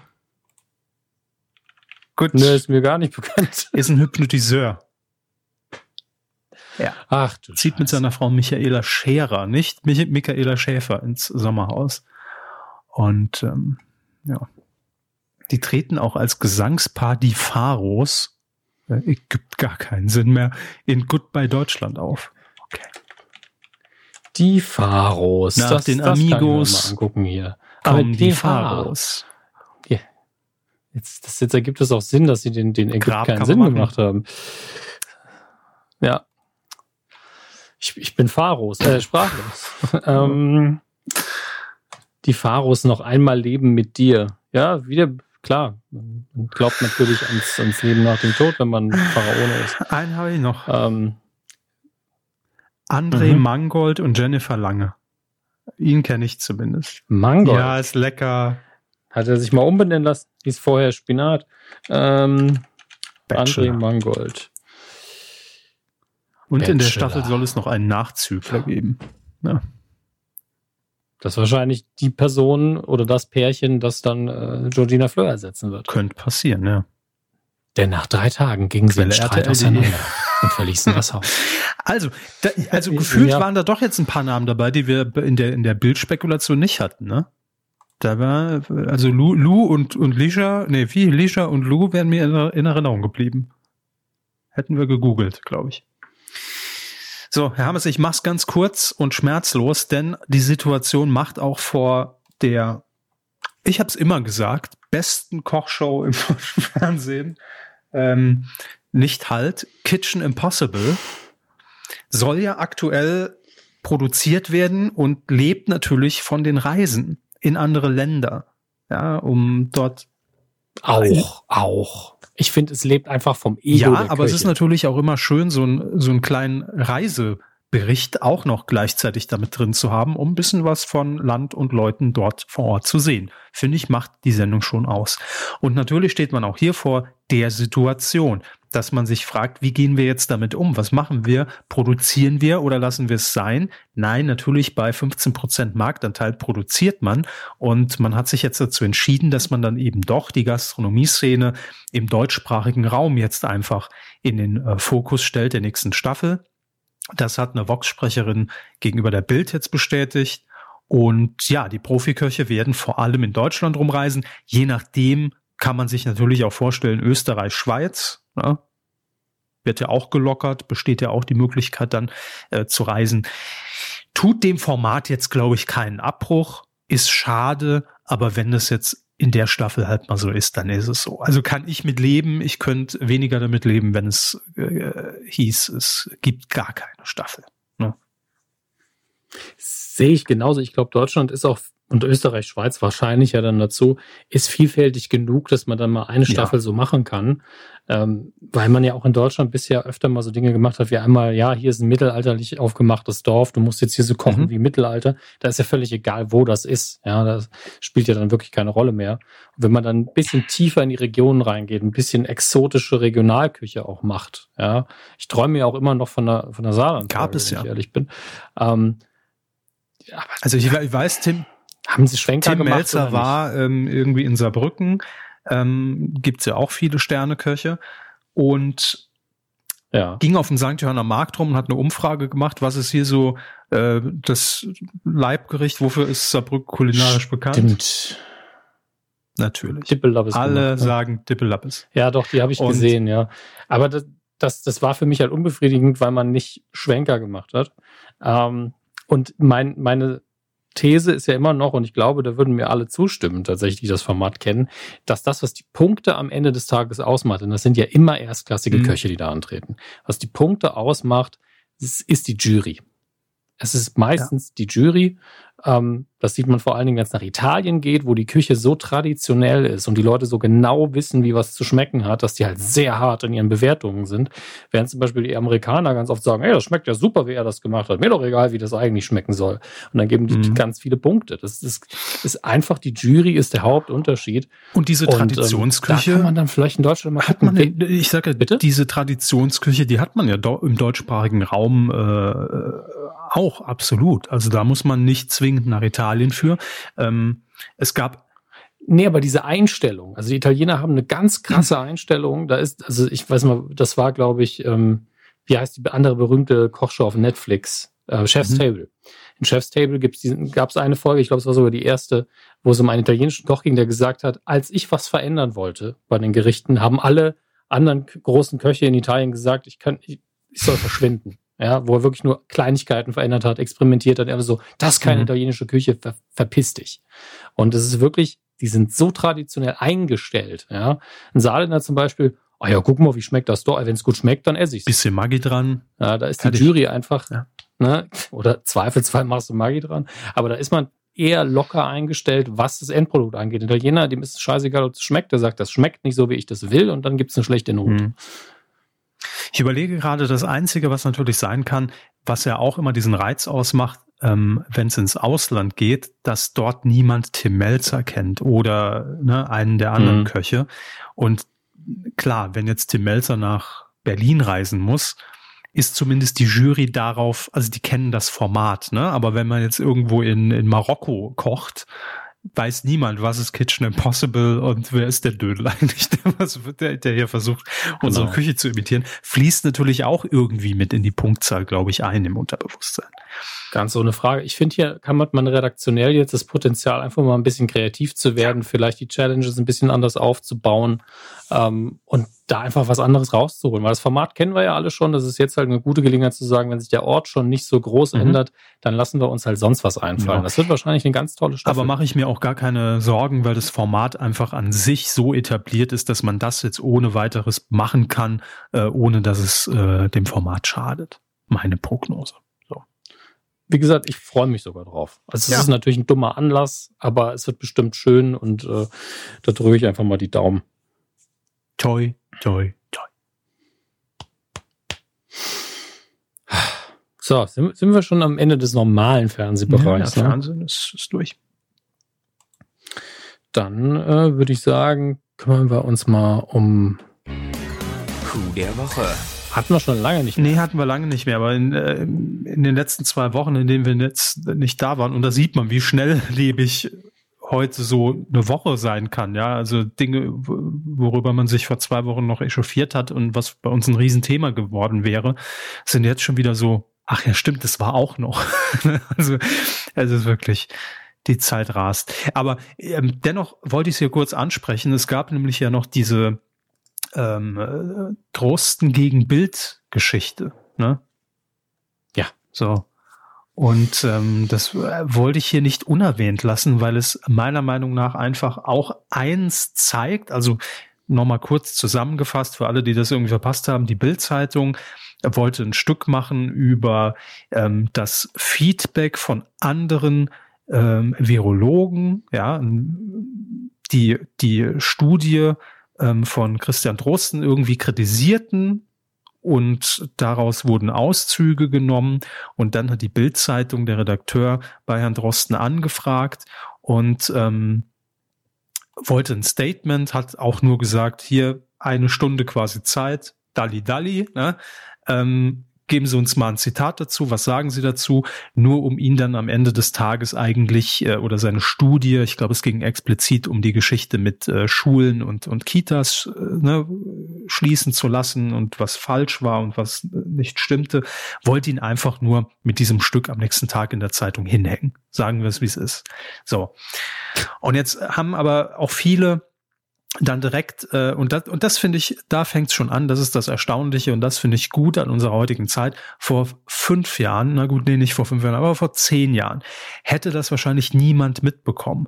Heute hat man zum Glück über soziale Medien wie Twitter, wenn man in der entsprechenden Bubble ist und sich das dann verbreitet, die Möglichkeit einfach diese Anfrage als Screenshot dann auch zu präsentieren. Ne? Also Früher hätte man einfach mit dem Arsch an der Wand gestanden, hätte nichts machen können, hätte das vielleicht mhm. versuchen können mit einer Pressemitteilung und Gegendarstellung irgendwie rauszuhauen, hätte niemand mitbekommen, dann hätte es am nächsten Tag irgendwo ganz klein unten gestanden. Übrigens, wir stellen klar, bla bla bla. So, die Schlagzeile wäre in der Welt. Also nicht in der Welt, sondern in der Bild. Ähm, heutzutage ist es einfach möglich, dass ich dann auch die Menschen, die da von der Bild dann aus dem Zusammenhang, aus diesen, aus diesem wissenschaftlichen Feedback, was es gab zu dieser Studie, ähm, dass die sich dann bei Twitter angemeldet haben und sich da ganz klar distanzieren von dieser Geschichte. Und somit passiert das Folgende, was ich grandios finde, dass es die Möglichkeit gibt, bevor die Bildzeitung am nächsten Tag erschien, war in jedem Online-Medium eigentlich schon die Richtigstellung dieser Geschichte, so dass diese Wirkung komplett verpufft ist, die man da bei Axel Springer wohl erreichen wollte. Ähm, Und das finde ich grandios. Also, dass wir heutzutage wirklich dieses Mittel, dieses Instrument haben, um, ähm, um, um das mit, mit einem Tweet im Prinzip oder egal über welches ähm, Medium man es auch immer macht, wo man eben dann seine Follower hat und äh, die auch in der entsprechenden Bubble sind, um das weiterzutragen, dass das gelingen kann. Dass man gar nicht erst in so eine Schiene reinkommt, dass es eine Schlammschlacht wird oder dass man da an die Wand genagelt wird, ne? Und äh, direkt klarstellen kann, was, was Sache ist. Finde ich gut. Definitiv. Und es ist einfach schön auch mal zu sehen, wie, naja, diese alten Taktiken so darauf prallen. Ja, also das, man hat jetzt ja bei Reichelt auch gemerkt, der ja, ich, ich, es fällt mir immer schwer, darüber zu reden, aber ich sag mal, ich unterstelle ihm vielleicht so eine gewisse Freude an seinem Job. Ich glaube, das darf ich, ähm, sonst würde er den Job ja nicht machen. Und ich habe so ein bisschen das Gefühl gehabt, an dem Tag lief es nicht so emotional so gut damit. Mhm. Ja, also wo normalerweise die Öffentlichkeit natürlich als Chefredakteur einer großen Zeitung sucht und auch genießt, wenn dann darüber gesprochen wird, was geschrieben wird. Denn unabhängig vom Inhalt, das ist nun mal sein Job und deswegen macht er ihn auch und das macht ihm bestimmt Spaß. Ich hatte das Gefühl, dass da auch ein bisschen Frust mitgeschwungen äh, ist und das finde ich in dem Fall tatsächlich nicht schlimm. Denn es zeigt einfach so, du kannst deine Geschichte nicht einfach so hinstellen, wie du das mhm. willst mhm. und nicht damit rechnen, dass dann am nächsten Tag aber um die Ohren gehauen wird. Klar, es wird das Zielpublikum der Bild eventuell gar nicht erreichen, diese Kritik und Nachbesserung ähm, der Geschichte und die mehreren Positionen darauf. Aber es ist auch klar, dass es in der Öffentlichkeit nicht überall einfach feststeht, dass es berichtet worden, so ist es. Es wird sofort mhm. neutralisiert oder zumindest ein bisschen in eine andere Perspektive gerückt. Und das ist auch gut. Es ist halt die Frage, wie sie damit weiter umgehen werden. Man kann nur hoffen, dass es positive Auswirkungen hat, aber mal schauen. Ja, ach, ich glaube, das, das, das wird die Bild in ihrer Berichterstattung jetzt gar nicht weiter erschüttern, denn wie Sie gerade gesagt haben, natürlich nee. ähm, hat man da auch seine Leser und sein Publikum, die wiederum die anderen Nachrichten nicht erreichen, die nicht auf Twitter permanent unterwegs sind oder dann in der Süddeutschen oder FAZ oder Zeit Online irgendwie nachlesen, so war es wirklich. Ähm, aber dennoch ist es einfach diese Vielfalt oder dass auch dann über einen Podcast kommuniziert wird, ne, ähm, nochmal zu diesen Vorwürfen Stellung zu nehmen und man eigentlich vor der eigentlichen Skandalgeschichte agieren kann. Ne? Man ist nicht handlungsunfähig und das finde ich ja, ähm, finde ich klasse. Wenn man ja weiß, diese Geschichte kommt und es wird eine, eine Scheißgeschichte, kann ich, wenn ich weiß, das ist falsch, kann ich das über meine Kanäle äh, zumindest dann ins richtige Licht rücken. Und das mag ich. Das hat, also Twitter hat, hat ja auch in den letzten Tagen oftmals dann auch so einen Fadenbeigeschmack, aber das sind dann die Tage, wo ich auch sage, gut, dass es das Medium gibt und gut, dass es auch von den entsprechenden Leuten dann so genutzt wird. Ähm, und nur nochmal zum Hintergrund, dieses wissenschaftliche Feedback, ja, das wohl für uns, wenn, wenn wir das auch lesen, vielleicht war es auch für den Redakteur bei der Bild so, sehr hart in der, in der, in der Diktion klingen mag, das sei wohl, und da wusste ich auch nicht, unter Forschern üblich. Ne? Also dass so eine Studie, wenn man dann eine gegenteilige Meinung hat oder, oder Hinweise ähm, sehr hart angegangen wird. Was aber nicht bedeutet, dass man die dann gleichzeitig äh, komplett vernichtet mit den Worten und sagt, das ist alles Schwachsinn, was da geschrieben wurde. Das ist wohl in der Wissenschaft gang und gäbe. Jetzt weiß man das auch. Wussten wir vorher auch nicht. Sind wir halt direkt aufgeklärt. Gut, ähm, das zum einen und zum anderen, ähm, und das ist jetzt natürlich immer so die Zwickmühle, ne? das sind Themen, die natürlich dann auch auf die Medienwelt prallen, wo wir eigentlich sagen, es ist nicht unser, unsere Kernkompetenz. Ja, natürlich haben wir auch dazu eine Meinung, und ähm, mhm. ich finde es aber immer schwierig, innerhalb von diesem Podcast darüber zu reden. Weiß nicht, wie, wie Ihnen das geht. Und ähm, dennoch, dennoch äh, muss man es irgendwie, weil es passiert dann oder es greift natürlich dann auch ähm, auf Film, Funk und Fernsehen irgendwie über. Ähm, es geht natürlich um den äh, Tod von George Floyd. Ähm, mhm. Deshalb ja auch das, was danach kam, worüber wir am Anfang uns ausgelassen haben, das Thema Rassismus, ganz klar jetzt wieder Ähm, zum Glück reden wir drüber und weil wir drüber reden müssen, also nicht nur in den USA, sondern auch hier bei uns. Und da gab es jetzt mhm. auch in den vergangenen Tagen ähm, viele Flächen, die genutzt wurden von sagen wir mal, Leuten, von denen man es jetzt nicht unbedingt erwartet hätte, und da darf auch jeder seine Meinung zu haben. Ich will trotzdem eine Aktion bei Oliver Pocher erwähnen, in seiner Late Night Pocher Gefährlich Ehrlich bei RTL, ähm, hat er tatsächlich die Sendung begonnen mit einem schwarzen Bühnenbild, ähm, und er hat mit seiner Frau Amira acht Minuten 46, so lange dauerte dieser ja, Todeskampf ähm, in den USA von George Floyd, ähm, hat acht Minuten 46 geschwiegen auf dem Sender. Und man konnte sich da auch noch solidarisch zeigen, indem man dann irgendwie eine E-Mail oder glaube ich oder bei Insta eine Nachricht geschickt hat. Dann wurde der Name unten auch eingeblendet. Und ähm, ja, ich will das Thema Oliver Porrer jetzt nicht nochmal aufmachen.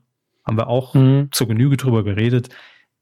Und ja, er hatte auch in der Vergangenheit irgendwelche Blackfacing-Aktionen, ne, wo er irgendwie Boateng äh, parodiert hat, etc. etc. Dennoch finde ich, dass er damit einfach die größtmögliche Sendefläche und Verbreitung in dem Moment dafür genutzt hat, um darauf aufmerksam zu machen. Und das finde ich generell gut. Ja, da stimme ich zu. Ich, das fällt halt sehr leicht zu sagen, ja gut, von Pocher, der macht das ja nur weil, ja, und dann kann man das locker einfügen, was dann kommen würde. Ähm, und man könnte auch sagen, das ist zwar ganz nett, aber er hätte ja noch mehr machen können. Mhm. Das geht natürlich immer. Aber, aber also sehr dieser Reflex auch bei mir eingebaut ist, muss ich ganz ehrlich sagen, dass ich zuerst denke, mh, hm, fühlt sich irgendwie nicht sauber an, weil es aus der Ecke kommt.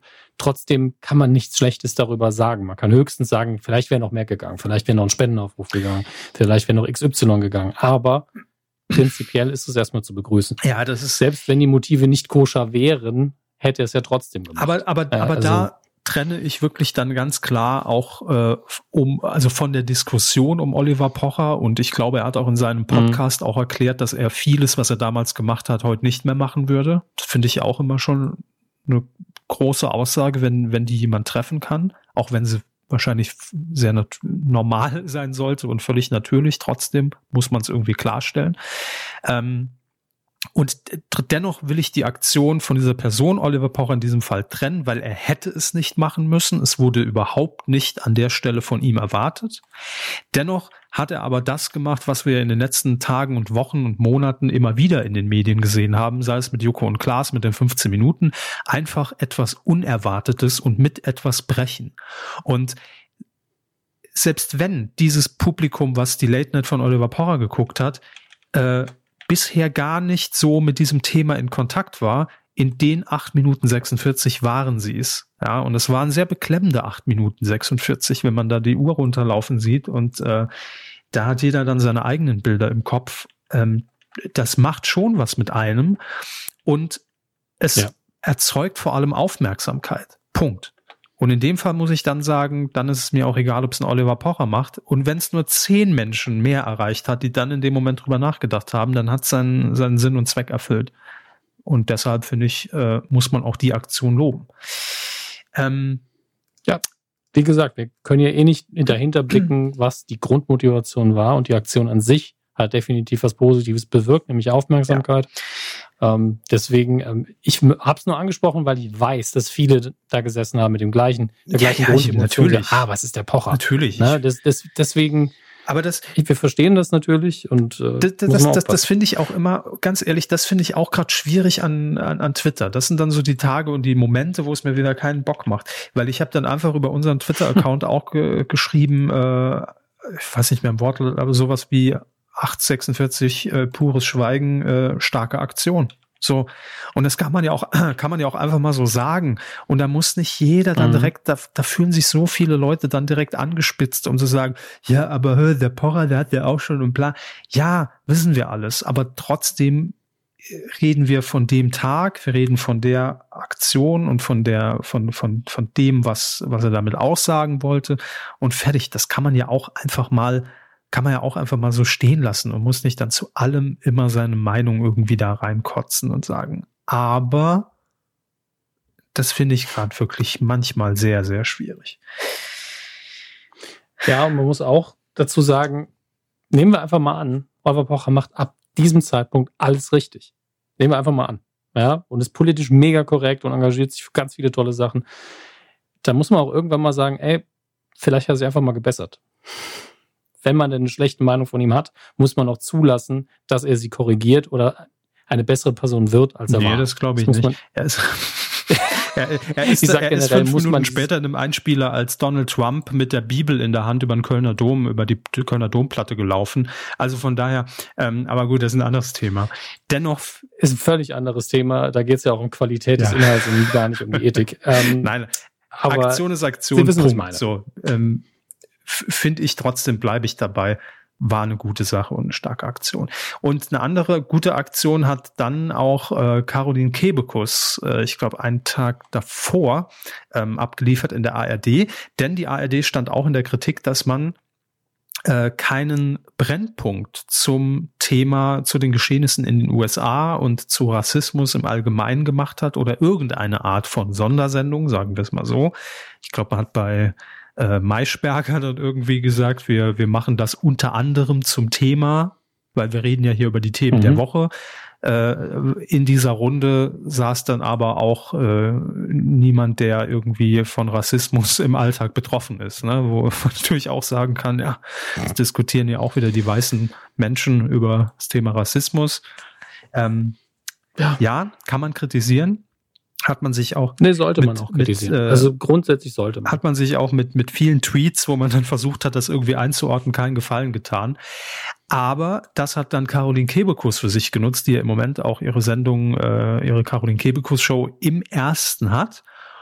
Und dann hat einfach Caroline Kebekus den Brennpunkt zum Thema Rassismus gemacht. Und sie hat eigentlich das gemacht, was auch Joko und Klaas mit diesen 15 Minuten regelmäßig beweisen. Ähm, sie hat quasi ja dadurch den, den, den, in, in dem Fall den Sender so ein bisschen natürlich auch gekapert und gesagt, ey, ich habe hier Sendezeit, ich nutze die jetzt und überlasse die einfach Menschen, die darüber reden können. Und das waren eben Schwarze und die mit Rassismus konfrontiert waren, ne? Und die ihre Geschichte erzählt haben.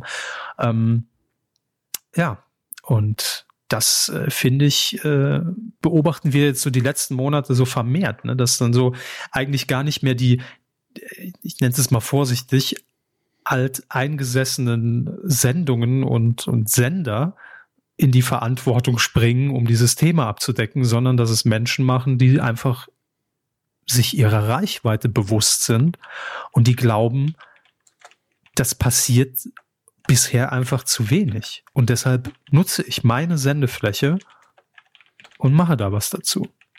Finde ich gut. Ich finde es auch gut. Ähm, jetzt müssen wir noch über einen traurigeren Punkt ansprechen, äh, aber der dann im Endeffekt korrigiert worden ist. Ähm, oder zumindest ähm, hat man es vernünftig bearbeitet, sagen wir es so. Bei Schlag den Star ist es passiert. Mhm. Ne? Da gab es diesen leichten, blöden, leichten, blöden, das ist, ich relativiere es direkt, was doof ist. Ich sollte zuerst die Fakten nennen. Ähm, es kam zu einem Kommentar. Wer ist nochmal der Sportkommentator? Den, man da, ich hab, jetzt habe ich den Artikel wieder auf. Ron Ringut, spricht man ihn so äh, aus? Ron Ringut heißt er. Ja. Ringut, mhm. gut. Ähm, der bei Schlag den Star ähm, eben live in der Live-Kommentarfunktion ähm, etwas gesagt, was er wahrscheinlich und nicht nur wahrscheinlich, er hat es ja auch gesagt, stark bereut. Nämlich er hat ähm, auf eben diesen Todesfall in den USA verwiesen, hat gesagt, nicht I can't, can't breathe, sondern I can't see, weil die Kandidatin äh, Lily Becker genau das gesagt hat. Sie hat ihr ist was für die Augen gefallen, glaube ich. Ähm, oder das Visier runtergerutscht ihres Ja, ich glaube, das Visier ist während des Spiels war ein Außenspiel beschlagen, so dass sie dann gesagt genau. hat, ich kann, kann nichts sehen. Genau. Und daraufhin hat sie gesagt, I can't see. Und äh, der Kommentator hat es ihm aufgegriffen und hat gesagt, nicht I can't breathe, sondern I can't see oder can't, wie auch immer ihr es aussprechen wollt. Ähm, und das ist natürlich, weil es eben die letzten Worte von George Floyd waren, unfassbar, ein unfassbarer Griff ins Klo. Und der ist in diesem Moment, in der Hitze des Moments passiert und ich wusste auch sofort, wie es passiert ist, weil das Hirn einfach rattert im Live-Kommentar und ähm, einfach Dinge miteinander verknüpft, tagesaktuelles Geschehen und was kann ich hier rausstricken, wie kann ich einen Kommentar raushauen und dann hat der Filter vermutlich nicht gegriffen und dann ist es einfach raus. Ja, ne, ich, das ist eigentlich das, das ist so ein nur schwer typischer Fall auch, ähm, wo ich mir wirklich vorstellen kann, in der Sekunde des Aussprechens war wahrscheinlich schon dieses Oh fuck. Hoffentlich hat das irgendwie keiner mhm. mitbekommen. Ähm, ja. aber da war es natürlich schon zu spät, weil es war live. Ja. Nee, also gerade wenn man live ist, ich glaube, er wusste auch sofort, das haben Leute ja. mitbekommen. Ihm ist vermutlich sofort der Schweiß ausgebrochen, weil so, ach fuck, wie mache ich das jetzt? Vor allen Dingen, man kann in der Sendung währenddessen ohne irgendwelche Kommunikation mit dem Sender dann auch schwer sagen, ah, tut mir sehr, sehr leid, weil man dann ja von der Sendung ablenkt und das zum Thema macht und das ist dann viel größer und deswegen hat man sich dann im Nachhinein entschuldigt. Äh, ich glaube, sowohl Pro7 als auch Herr Ringgut selbst. Und da möchte ich, wenn irgendjemand da gesagt hat, das hat so lange gedauert, glaubt mir, dass da wahrscheinlich alles so schnell ging, wie es nur ging. Also die Kommunikation einzelner Stellen miteinander und äh, die Hitze des, des Momentes und eigentlich hat man gerade einen ganz anderen Job und das fühlt sich auch viel, viel kürzer an. Also ja, vor allem ist total dumm, darf nicht passieren, ist aber auch menschlich und man hat sich entschuldigt. Deswegen ist es alles sehr, sehr kompliziert und schwierig und wir können einfach froh sein, dass es, also wenn es immer so liefe, dann könnten wir wirklich froh sein. Ja, vor allem, äh, also es war nicht danach, es war nach dem Spiel, aber es war während der Sendung noch. Ne? Also muss, muss man ja. ja auch sagen. Ja, alles äh, irgendwie schwere Kost in dieser Folge, aber mein Gott, so ist es halt im Moment und äh, es ist ja auch, es ist ja wie so eine Zeitkapsel. Wir legen die Folge dann rein und irgendwann in fünf Jahren hört man sich es nochmal an und fühlt sich dann wieder so zurückversetzt. Ähm, ist halt gerade so die Zeit, ne? können wir, können wir auch nichts nix, äh, dran ändern. Ist so. Das sind die Themen, die uns auch in diesem Podcast dann, wie man sieht, beschäftigen. So, jetzt gucken wir noch, was ihr zur letzten Folge geschrieben habt. Ich glaube, das ist eine gute Idee. Kommen wir vielleicht noch ein bisschen runter. Das ist alles so ernst heute. Weidengeflüster. Aber ich finde das auch gut, wenn es mal ein bisschen ernster ist, weil so ist es halt. Also ich, ich würde mich auch falsch ja. fühlen, wenn wir jetzt hier 90 Minuten säßen und so tun, als wäre nichts und hätten die Themen da irgendwie rausgelassen und klar hätten wir machen können. Aber fühlt sich gerade auch nicht so an, wie ich mich fühle. Und das ist halt unser Podcast und das, das muss dann auch da rein, finde ich. Ja, das stimmt. Also. Alles gut, so wie es ist. So, was habt ihr zur letzten Folge geschrieben? Es war die 357. Wir beginnen mit Markus. Markus. Ja. Mein lieber Markus. Achso, bei Ihnen ist es andersrum. Ich habe es vergessen. Ähm, nee, das ist egal. Ich, äh, jetzt habe ich natürlich auf den dummen Knopf gedrückt. Das war wirklich alles. Nee, ich, ich fange mit Markus an. Das ist kein Problem. Sobald ich ihn wieder finde. Kann auch anfangen. so, da ist er. Nee, ich habe ich hab Markus gefunden, er ist nicht verloren. Toll, unterm, hinterm um, Sofa war er. Ganz schön zerstaubt der Markus, der tut mir leid. Moin Moin auf die Weide. RTL möchte wohl die Passion im nächsten Jahr nachholen. Wenn also um Ostern kein Wetten das ansteht, wäre das doch dann eine Live-Ausgabe wert oder nicht. Hier der Link zur, äh, zur Meldung. Lieber Markus, bei Wetten das können wir leider nicht live sein, weil wir dann ja live im Fernsehen sind. Ja. Also nicht im Fernsehen, sondern also auf den Social Media hinter den Kulissen und da, dann online, ne? aber wir arbeiten während genau. das. Das ist ja. Hashtag äh, LiveQ, Hashtag ZDF, wetten das, Q goes Hollywood. Ja. Aber da, ähm, da bin, da bin ich auch ehrlich, da, da käme ich mir unprofessionell vor, ne? wenn wir da während unserer ja. Backstage-Funktion äh, als Reporter dann noch irgendwie äh, live das Twit twittern würden. Also das ist, hat das Handy auch mal Pause, ne? Das, das muss sein. Ja, also ich, ich kann auch nur ein Blackberry gleichzeitig mit Tweets füllen. Also das, das geht nicht mehr. Mhm. Im Übrigen hat ähm, zur Passion ein RTL-Sprecher bei TV Wunschliste gesagt, wir würden dieses Live-Event Stand heute gerne im nächsten Jahr realisieren. Das ist das Zitat. So. Oh, jetzt habe ich äh, die Kommentare geschlossen. Das war's. Nein, Moment, bin, bin gleich. Wir sind, wir sind heute so ein bisschen äh, weniger konzentriert als sonst. Und das ist schon nicht viel, das muss man auch dazu sagen. Ich bin äh, mega äh, konzentriert. Um Entschuldigung bitten. Ich bin Bitte? mega konzentriert. Ich habe hab nur einen Tab zugemacht. Fube 0815. Danke für die Frischmilch. Danke, dass ihr mir den Arbeitsalltag während dieser Situation erhält. Immer gerne. Ich habe mir jetzt endlich I Am Mother auf äh, Kumazon Prime angeschaut. Das ist ein wirklich gut gemachter Film. Haben Sie den empfohlen, Herr Hermes? Oder? Ich bin mir nicht sicher. Also der Titel kommt mir bekannt vor, aber ich glaube, ich habe ihn nicht gesehen. Deswegen schaue ich mir das jetzt okay. mal an. Schnell und Sie lesen weiter. Weiter schreibt äh, er vor allem, wenn man erfährt, dass der Schauspieler von Mutter in das Kostüm geschraubt wurde und nur über eine 3D-Brille gesehen hat. Ich bin gerade komplett raus. Wer, wer, was ist denn die Mutter? Also wenn man, wenn man I Am Mother sich anschaut, sieht man vor allen Dingen einen Roboter oder Druiden und vermutlich hat da ein Schauspieler drin gesteckt. Ah, okay. Wie kommt denn Fuge Nummer 15 auf den Film? Das müsst ihr nochmal schreiben. Äh, was man sich bei solchen Filmen, schreibt er weiter, die hauptsächlich auf Stimmung und der Gefühlsebene arbeiten machen muss, ist nach dem Genuss des Films die Ein-Stern-Bewertungen der einfacher gestrickten Persönlichkeiten zu lesen. Oh ja, das ist tatsächlich bei vielen Filmen, die eher den Intellekt ansprechen ähm, oder die eine bestimmte, also wie es schreibt, wirklich Atmosphäre auch verfolgen. Das geht bei vielen Leuten verloren. Auch sehr subtile Parodien, äh, Genre-Parodien wie Cabin in the Woods. Da gibt es einfach Ein-Sterne-Bewertungen, die sind jenseits von Gut und Böse. Das ist wirklich, in der Schule hätte man gesagt, pass auf, ich erkläre es dir nochmal. Vielleicht klappt es Deshalb dann. haben wir auch diese ähm, Ein-Sterne-Rezension bei, bei Apple Podcasts. Ne? Weil ich dazu sagen muss, meine Lieblingseinsterne-Bewertung ist immer noch aus dem ersten Jahr Radio Nukular. Da stand irgendwie stammelnde Heimkinder. da bin ich auch so ein kleines bisschen stolz drauf. Auf was jetzt genau? Auf die Rezension, okay. als ich die geschrieben habe in meinem Fake-Account. Ja, ja, schon klar. Dabei waren sie nie mal. Kanariendackel hat noch äh, geschrieben. Ich weiß es ganz genau, wieso C1, der Sender, der jetzt eingestellt wurde, der Bollywood-Sender, in Deutschland nichts geworden ist. Die hatten keinen Videotext. Ja. Er schreibt weiter. Es lag auf der ja, Hand. Es lag absolut auf der Hand, dass man das nicht gesehen hat. Er schreibt weiter, die Deutschen lieben ihren Videotext. Kein Sender kann in diesem Land erfolgreich sein, wenn man nicht mal schnell auf Seite 303 nachgucken kann, was abends dort läuft. Jawohl. Das der Mann hat recht. Oder die Frau. Stimmt. Und nicht nur das. Wenn ein Sender keinen Videotext hat, dann ist einem dieser Sender doch auch sofort suspekt. Das stimmt allerdings. Das habe ich, also ja.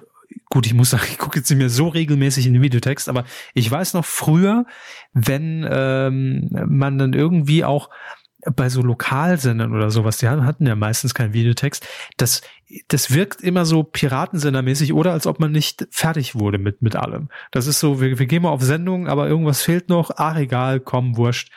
Logo brauchen wir nicht, Videotext brauchen wir nicht, egal, nutzt eh keiner. Das stimmt schon. Das war die erste Sparmaßnahme. Ähm, weiter schreibt er allerdings, dann kann das ja sonst was für ein windiger Kanal sein und Videotext ist wahrscheinlich noch nicht mal so teuer.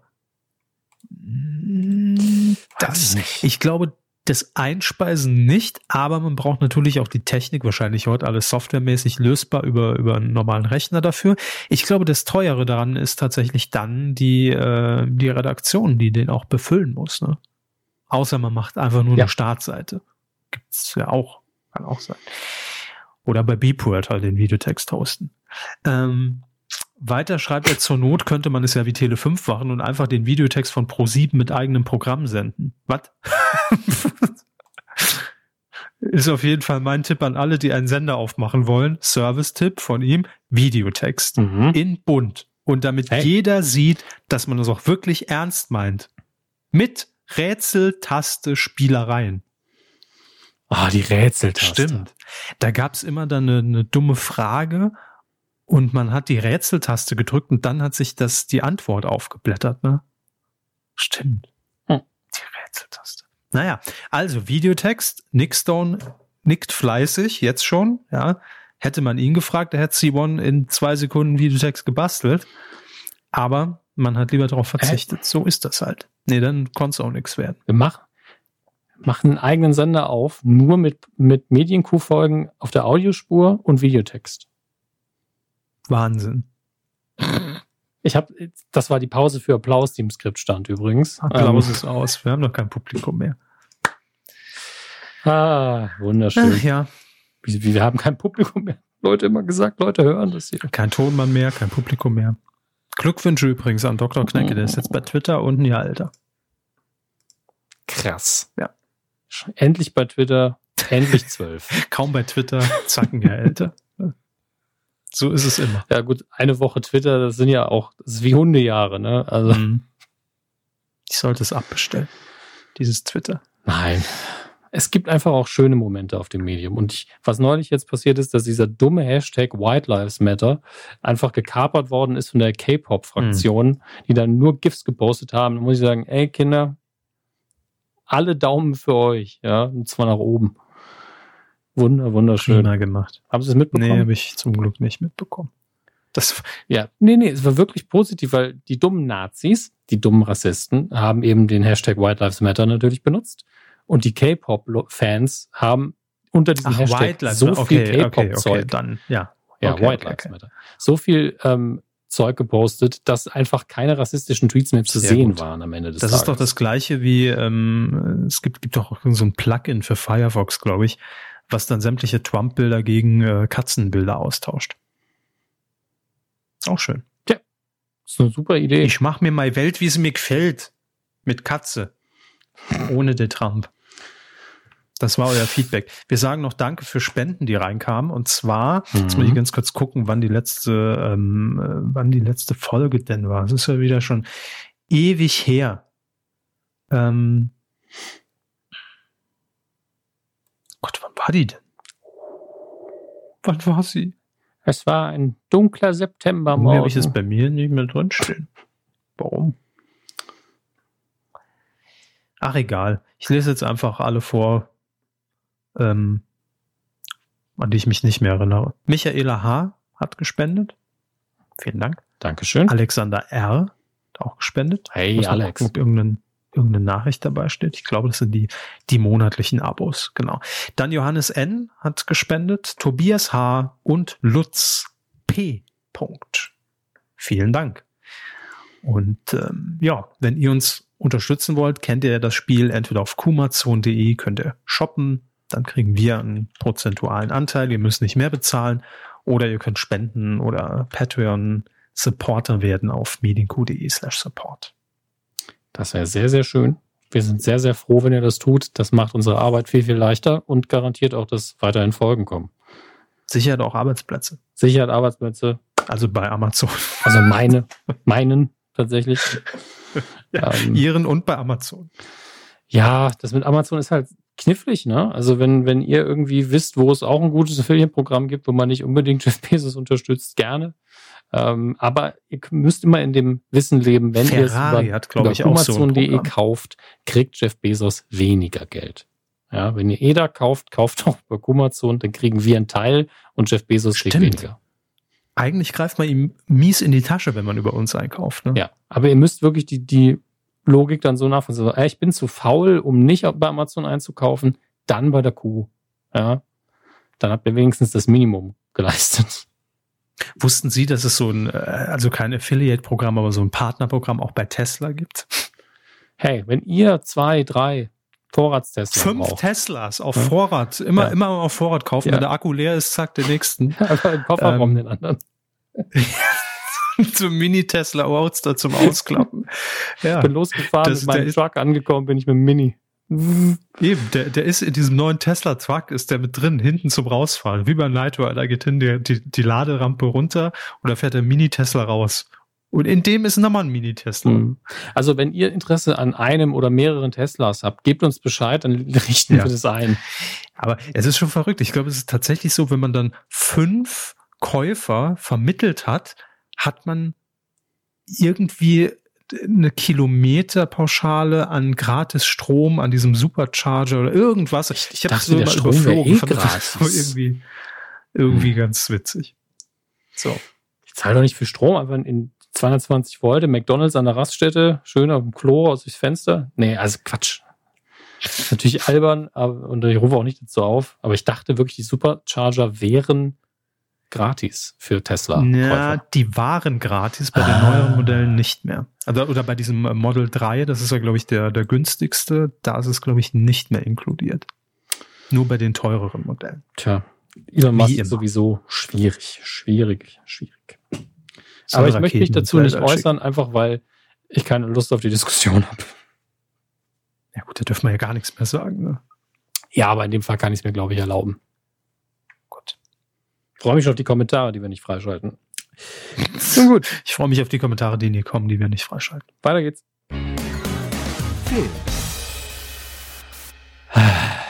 Herr Hammes, die Frage aller Fragen. Ich könnte sie auch bei Google eintippen, aber warum Google befragen, wenn Sie vor mir sitzen? Also Richtig. virtuell zumindest. Was erlaube Kino? Was ist Wann erlaubt im Kino, ist die Frage. Kino wieder. Nun, ähm, es gibt Daten, wann die Kinos wieder aufhaben dürfen. Einige haben anscheinend sogar schon auf. Ähm, aber es gibt Auflagen anscheinend. Der Mindestabstand von anderthalb Metern zwischen den Zuschauern, ähm, was natürlich nur mit leeren Sitzen klappt. Das heißt, vermutlich werden im Saal einfach die freien Sitzplätze markiert und nur entsprechend viele Tickets verkauft. Ähm, die Spielzeiten werden angepasst. Vermutlich darf man nicht mehr so spät eine Vorführung machen. Ähm, und das unterscheidet sich natürlich von Bundesland zu Bundesland. Deswegen müsst ihr euch dann nochmal lokal informieren, beziehungsweise ähm, wenn euch wirklich die Auflagen interessieren. Die Daten, wie sie aktuell, zumindest, ich gebe die Quelle gerne an, die haben ja auch recherchiert, cinema.de in dem Fall, äh, wie sie es in ihrem Artikel aufgelistet haben, sind wie folgt, alphabetisch sortiert. Baden-Württemberg, seit 1. Juni Kinos auf. Bayern ab 15. Juni, da dauert es noch ein bisschen, genau wie in Berlin 2. Juli, Brandenburg 6. Juni, Bremen vorerst keine Öffnung der Kinos, Hamburg seit 27. Mai, Hessen seit 15. Mai, Mecklenburg-Vorpommern seit dem 25. Mai, Niedersachsen vorerst keine Öffnung der Kinos, Nordrhein-Westfalen seit dem 30. Mai, Rheinland-Pfalz seit dem 27. Mai, Saarland seit dem 18. Mai, Sachsen seit dem 18. Mai, Sachsen-Anhalt seit dem 28. Mai, Schleswig-Holstein seit dem 18. Mai und Thüringen ab dem 6. Juni, also vergangenes Wochenende. Ähm, so der aktuelle Stand. Ähm, Könnt ihr alles auch nochmal in unserem Teletext nachlesen, Seite 324. Wie immer, alles auf der 3, 2, 4. Dafür sind wir. Ist eine Rollseite, aber ne? Die, die wechselt immer alle fünf Sekunden. Ah, das ist so nervig gewesen immer. Ja. Naja. Ähm, interessant, dieser äh, Aspekt, den Cinema.de hier auch recherchiert hat, der Branchenverband AG Kino Gilde, komischer Name, zu dem über 300 unabhängige Filmkunst- und Programmkinos gehören, empfiehlt seinen Mitgliedern derweil die unein uneinheitlichen Maßnahmen, Maßnahmenlockerungen mit unterschiedlichen Terminen und Auflagen vorerst nicht zu beachten. Stattdessen strebt der Verband eine gemeinschaftliche Öffnung der Kinos am 2. Juli an, für die im Vorfeld mhm. ein einheitliches Konzept erstellt werden soll. Das heißt natürlich, nur weil die Bundesländer sagen, ihr dürft, heißt es nicht, dass die Kinos es tun. Ähm, deswegen müsst ihr euch immer noch mal vor Ort informieren. Macht ihr das Kino jetzt auf oder was?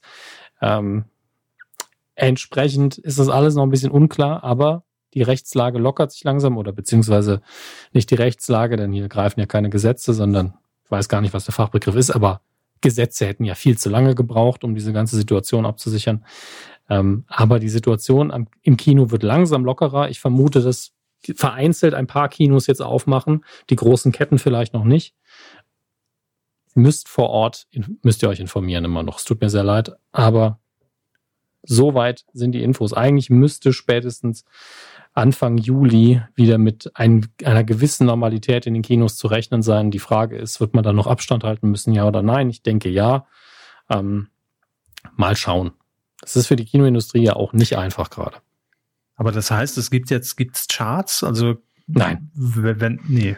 Es gibt noch keine neuen Charts. Ähm, ich habe nachgeguckt, es sind halt noch die alten Filme drin, auch bei den Starts. Das ist alles, ähm, sieht sehr altbacken aus.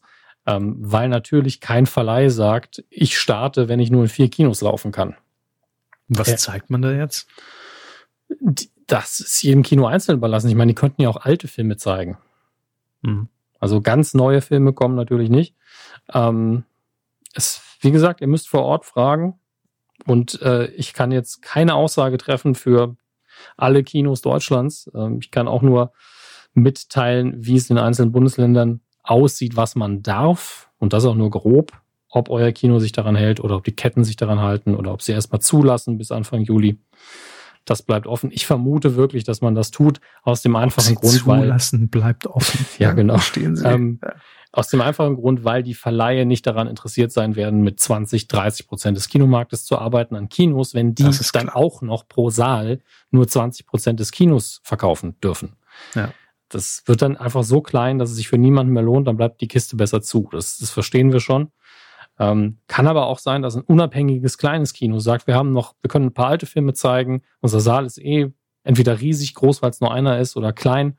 Und ähm, wir halten uns an die Auflagen und wir haben es durchgerechnet, es geht noch, weil wir in Innerbar geführt sind oder so. Ähm, das kann man nicht wissen. Aber kleine Kinos haben vielleicht das größere Potenzial dabei, aber neue Filme seht ihr dann sowieso noch nicht. Das ist leider die Lage aktuell. Vielen Dank, Dominik Hammers. Hier, ich komme mal vor, als ich im Wetterbericht ja. vorgelesen, so ein bisschen. Hier drüben in Schleswig-Holstein haben wir herannahende Öffnungen und Lockerungen. Ich schiebe so ein bisschen die, die Kinotüren auf, aber noch nicht ganz. Auf dem Greenscreen. Schön wäre das.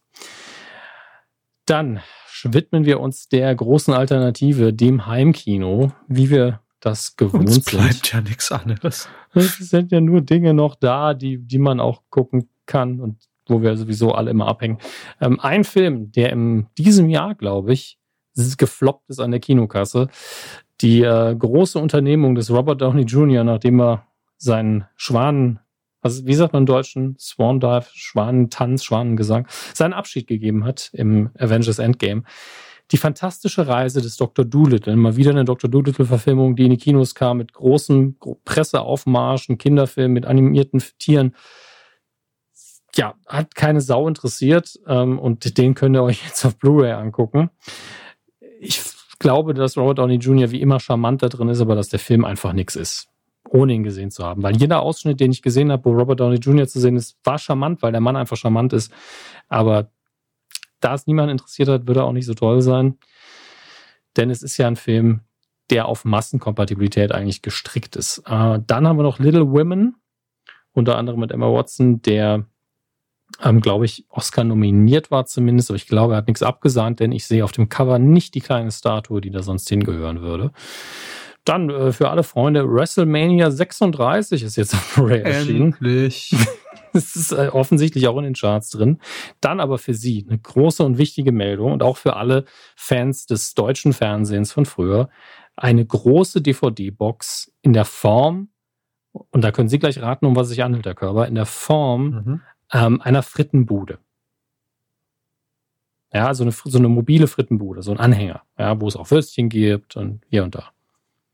Eine Frittenbude. Ja, ich sage jetzt Frittenbude, damit es nicht so einfach ist. Ne? Es geht eher in Richtung Fleischspeise, also Grill. Ja, so ein, ein mobiler Imbiss, Herr Körber. Was könnte das sein? Klassisches deutsches Fernsehen. Ähm, eine Serie. Ja, eine Serie. Die drei Damen vom Grill? Richtig, die drei Damen vom Grill, die komplette Serie in der Deluxe-Edition, die einfach aussieht wie der. Das ist doch die einzige Serie, die irgendwas mit dem Grill zu tun hat. Ja, Und Grill den Hensler hätte es noch sein können. Funktioniert doch super, mit absoluten Sympathieträgern da drin. Und äh, ganz ehrlich, wenn ihr das vermisst habt, wenn ihr unbedingt nochmal Harald Junke, Brigitte Mira, Gabriela Schramm, Brigitte Grothum und Günter Pfitzmann sehen wollt in ihren Rollen. Ziehen die alle ins Sommerhaus oder? Die ziehen alle. Nicht mitbekommen. Oh Gott. Ähm, aber auf jeden Fall, meine kostet 48 Euro bei, bei Kumazon in der Deluxe-Edition. Die Standardversion ist aber anscheinend noch nicht veröffentlicht. Hey, ich finde die, also ganz ehrlich, wenn ich in eine Wohnung komme und ich sehe die drei Damen vom Grill im DVD-Regal, dann denke ich, ah, sympathische Leute. Ich überlege gerade, ob ich jemals eine Folge gesehen habe. Also nie bewusst. Das ist jetzt keine Kultserie für mich. Mhm. Ich google das mal. Die drei Damen vom Grill. Aber äh, sie lief bestimmt irgendwann mal, als ich Kind war, im, im Fernseher und man hat sie so mitgeguckt. Aber ich kann mich überhaupt an nichts mehr erinnern. 91 lief die letzte Folge. Ja, mitbekommen habe ich es bestimmt, aber. Also ich bin mir sehr sicher, dass ich zumindest mit meiner Oma irgendwie mal eine Folge geguckt mhm. habe und ich fand das, fand die damals schon sympathisch, aber es war nichts, wo ich jetzt alleine reingesetzt hätte natürlich. Äh, nee, ich weiß, warum ich es nie geguckt habe. Mochte ich nicht. Ah. Weil es gab diesen Comic-Vorspann mit den drei Damen in, in, diesem, in diesem Grillwagen. Mhm. Und als Kind dachte ich immer, geil, da kommt eine Zeichentrickserie. Und dann kam Realbild. Da habe ich gesagt, fuck you. Weißt du, dann äh, guckt euren Scheiß allein. So war's. Deshalb habe ich nie geguckt. Tatsächlich. Ja. Ist vielleicht Zeit, jetzt irgendwie nochmal drüber nachzudenken in dieser aktuellen Phase meines Lebens und das nochmal nachzuholen. Ja, ich meine, jetzt sind wir alt genug, dass wir dann mit diesem Bruch der Realitäten umgehen können. Ne? Ja. Jetzt ähm, bin ich klug genug, um das zu unterscheiden. Ja, für die Sammler unter euch, Braindead, der in der Uncut-Edition Limited Media Book plus DVD plus Booklet, Digital Remastered, also ganz neue Version, ist jetzt raus. Braindead, für alle, die den noch nie gesehen haben, für ihn unbedingt noch, noch mal in der Sammlung haben wollen, ist ein kleiner Horrorfilm von früher äh, mit äh, Bill Pullman und Bill Paxton. Es sind beide drin, Pullman und, und Paxton, beide Bills sind drin. Ist doch schön. Ähm, ist FSK 16, trotzdem ankert und äh, kostet 22 Euro aktuell bei Kumazon. Außerdem der Steve Martin Klassiker LA Story oder zu Deutsch LA Ich liebe dich. Auch auf, glaube ich, erstmals auf Blu-ray. Die DVD kostet nämlich mittlerweile nur noch 55. Deswegen hat man sich gedacht, dann brauchen wir eine Blu-ray. Das ist ja viel zu wenig Kohle. Ähm, in den Nebenrollen Sarah Jessica Parker und Woody Harrelson. Der ist, von wann ist denn der? Der ist doch auch schon 20, 30 Jahre alt. Jetzt im Übrigen heute Ghostbusters oder 36. Geburtstag. Gratulation an der Stelle. Ähm, ja, Produktionsjahr 91 so bei, bei LA Story. Ja, guter Jahrgang, Herr Körber. Ähm, so, ich glaube im physischen DVD-Regal, ja, es gibt hier noch, ja, Alfred Hitchcock-Film, einen alten Mord slash der Auslandskorrespondent. Ja, gut, man muss ja jetzt auch nicht alles gucken, ne? Nee, nee, also ich meine, es ist Hitchcock, da lohnt sich jeder Film, aber es ist jetzt auch keiner seiner Bekannten gucken wir lieber, was denn die Streamingdienste zu, ähm, zu sagen haben für sich selbst. Und das ist wie immer einiges. Ich muss nur gerade nochmal hochscrollen. Amazon Prime Video ist mal wieder, ähm, schießt mal wieder mit dem Maschinengewehr und der und dem Schrotgewehr. Nicht alles trifft, aber es ist viel Munition. Der Original Die Mumie, also ein Original in Anführungsstrichen, aber der 90er Jahre Film Die Mumie. Der erste John Wick ist auch ähm, da. A Star is Born läuft jetzt auf Netflix.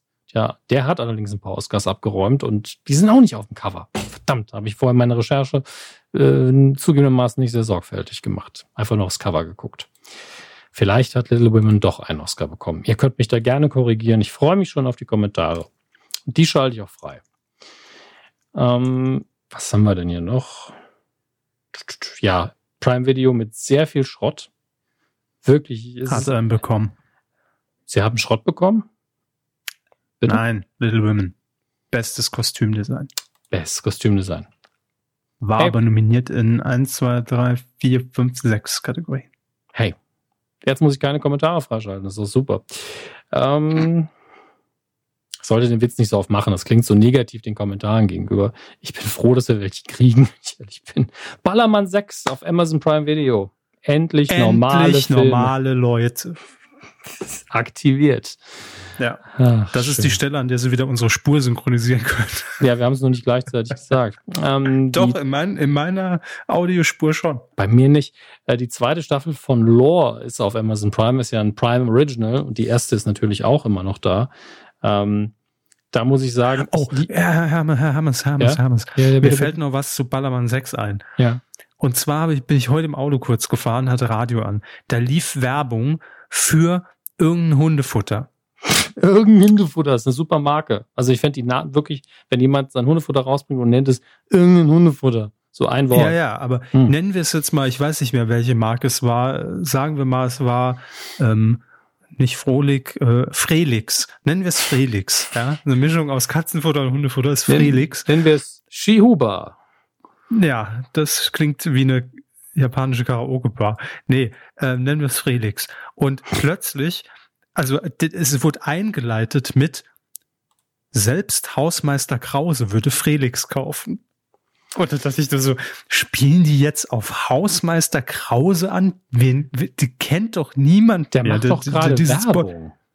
Ja, und dann kam Tom Gerhardt, ja. sicher, für den Bodo nur der Beste. Ganz klar. Wir haben 2020. Wie hm. lang ist die Serie her? 10, 15 Jahre? 20 mehr. Jahre? Hausmeister Krause lief relativ lang. Wir alle ähm, schätzen es mal. Bis 2010 lief es noch. Krass. Na, jedenfalls Tom Gerhardt, Ballermann 6, äh, Hausmeister Krause macht auch Werbung für Frelix. Wenn es Frelix geben würde, ich weiß nicht, wie ähm, wir machen weiter in der Riesenkategorie Amazon Prime. Wie gesagt, äh, die, die erste und zweite und mittlerweile auch zweite Staffel von Lore, L-O-R-E, ist verfügbar wo ich den Podcast ja sehr mag. Also da, da kam es ursprünglich her. Es gibt einen Podcast, der sich um ähm, Urban Myths und äh, Legenden aus den USA vor allen Dingen dreht, also düstere Geschichten, die wirklich passiert sind, ähm, aus dem okkulten Bereich etc. pp. Ist ein bisschen unheimlich, ja. Ähm, wunderbar erzählt, wunderbar aufbereitet, gut recherchiert, ganz toller Podcast. Und die Prime-Serie ist dann wirklich, man hat, man hat so Versatzstücke aus dem Podcast, so Erzählelemente, wie er vorliest. Und das Ganze wird dann visuell illustriert, so als wäre es Aktenzeichen XY. Und das ist zwar hochwertig produziert, aber ich fand es leider sehr langweilig. Aber es gibt bestimmt welche von euch, die das mögen. Ähm, entweder den Podcast hören mal, ähm, ist natürlich Englisch, oder bei Prime Video reingucken mit der Visualisierung sieht das dann, dazu. Sieht das dann aus wie so eine Gerichtszeichnung? Nee, es ist wirklich mit Schauspielern hochwertig gedreht. Aber man hat so. am Anfang so das, das Voice-Over, dann, dann sieht man so ein bisschen davon, dann kommt wieder ein Voice-Over. Ich glaube, da sind auch Dialoge drin. Ich habe nicht die das Sitzfleisch gehabt, mir eine ganze Folge anzugucken, tatsächlich. Ja, so wird unser Podcast auch irgendwann mal verfilmt. Ja, aber da muss man dann, muss irgendjemand alte Fernsehausschnitte zusammentragen, um zu zeigen, worüber wir reden. Das ist so ein bisschen anstrengend. Kein Problem. Viel Spaß, Herr Körper. Ähm, außerdem auf Prime Video alle Staffeln von Castle. Ganz, ganz schlimmes ähm, Guilty Pleasure von mir, weil die Sendung zwar nicht scheiße ist, aber es ist einfach nur ein kitschiges Procedural das ein bisschen, das Spaß macht, weil die, die Schauspieler charmant sind und es ist witzig geschrieben, aber es ist halt wirklich. Das ist für mich so eine Kabel 1 Serie. Ja. die nicht auf Kabel 1? Ich glaube ja. Es ist halt wirklich so ein Ding, Krimi-Autor hilft der Polizei aus und lernt dabei was und dann finden sie immer wieder eine Ausrede, warum er weiter damit macht, obwohl er ja eigentlich sein Buch schon längst geschrieben hat. Und das Ganze geht dann sieben Staffeln lang und natürlich er und die Polizistin kommen irgendwann zusammen und es ist alles man kann es halt vorher so abhaken. Man weiß schon genau, was passiert, aber die Fälle sind ganz cool. Ähm, die Dialoge sind schön, die Schauspieler machen das, wie gesagt, irre charmant, aber es ist halt kein extrem hochwertiges Fernsehen, äh, die, was jetzt irgendwie eine Kulturrevolution auslöst. Aber man fühlt sich wohl. Man guckt das und ist so, ach schön, da sind sie wieder, die zwei. Ja, reicht doch manchmal. Ja, genau. Also ich kann nichts Schlechtes darüber sagen, aber auch nicht, ey, dafür muss man einen Preis verleihen. Das bestimmt nicht, aber es macht Spaß. Ähm, dann haben wir noch Big Friendly Giant. Ich wusste nicht, dass es davon schon mal eine Zeichentrickversion gab. Das ist ja von Steven Spielberg vor ein paar Jahren verfilmt worden. Gibt es aber noch in einer Zeichentrickvariante, die ein bisschen älter ist, jetzt auf Prime Video zu finden. Und da ist jetzt das Ding, Disney Plus, also Disney im Allgemeinen, hat ja die Rechte an den Indiana Jones Filmen, dachte ich zumindest. Vielleicht gibt es noch eine rechtliche Problematik. Vielleicht eine Paramount-Problematik. Denn Paramount hat ja damals Indiana Jones in die Kinos gebracht. Deswegen am Anfang immer der große Berg in den Indiana Jones Filmen, bis auf den vierten, das ist ja ein Hügelchen.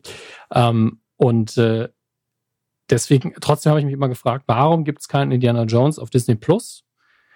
Obwohl die ja die Rechte haben, weil sie Lucasfilm gekauft haben. Ähm, und entweder ist es die Jugendfreigabe, weil der zweite Teil zumindest ein bisschen brutaler und düsterer ist. Ähm, oder es ist eine Paramount-rechtliche Frage, das müsste ich nochmal recherchieren. Auf jeden Fall gibt es das Ganze jetzt auch auf Netflix. Das heißt, wenn ihr streamen wollt, müsst ihr leider zu Netflix rüber und findet es nicht auf Disney Plus. Aber die meisten von euch werden sowieso die DVDs und die Blu-rays schon zu Hause haben. Deswegen ist das nicht ganz so schlimm, glaube ich. Schließen Sie nicht immer von sich auf andere. Äh, Indiana Jones-Fans hatten so viele Gelegenheiten und gute Editionen, die veröffentlicht worden sind, günstige mittlerweile auch, um sich das für zu Hause zu kaufen, dass ich glaube, dass sie es alle haben tatsächlich. Ist auch gutes Bonusmaterial drin, das lohnt sich wirklich. Ähm, das nicht zu, sich nicht anzuschaffen, ist eigentlich Quatsch. Muss ich ganz ehrlich sagen, aus, aus Fanperspektive, wenn ihr Indie liebt, warum habt ihr dann die DVDs und Blu-rays nicht zu Hause? Warum wartet ihr darauf, dass man es irgendwo streamen kann? Das ist Quatsch. Dominik Hammers Doppelpunkt, nicht anzuschaffen ist Quatsch. In, in dem Fall, ja. Äh, die letzte Staffel von Fuller House ist jetzt auf Netflix. Äh, das Spin-off sagt jetzt Bye-bye nach fünf Staffeln falls ihr da Bock drauf habt. Ähm, und es gibt so, so viel anderes. Die Braut des Prinzen möchte ich noch empfehlen an der Stelle ähm, auf Prime Video. Ähm, hm, nicht so mein Fall. Doch, tatsächlich, ich glaube, sie hat ein bisschen mehr Spaß dran, als sie denken, aber weil es so ein Fantasy-Setting ist, ist es nicht ihr Ding. Ja, das stimmt schon.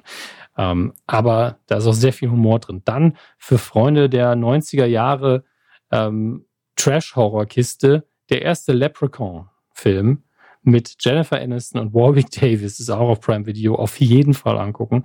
Und wenn ihr dann nicht genug habt von 90er Jahren, dann könnt ihr auch noch Baywatch gucken.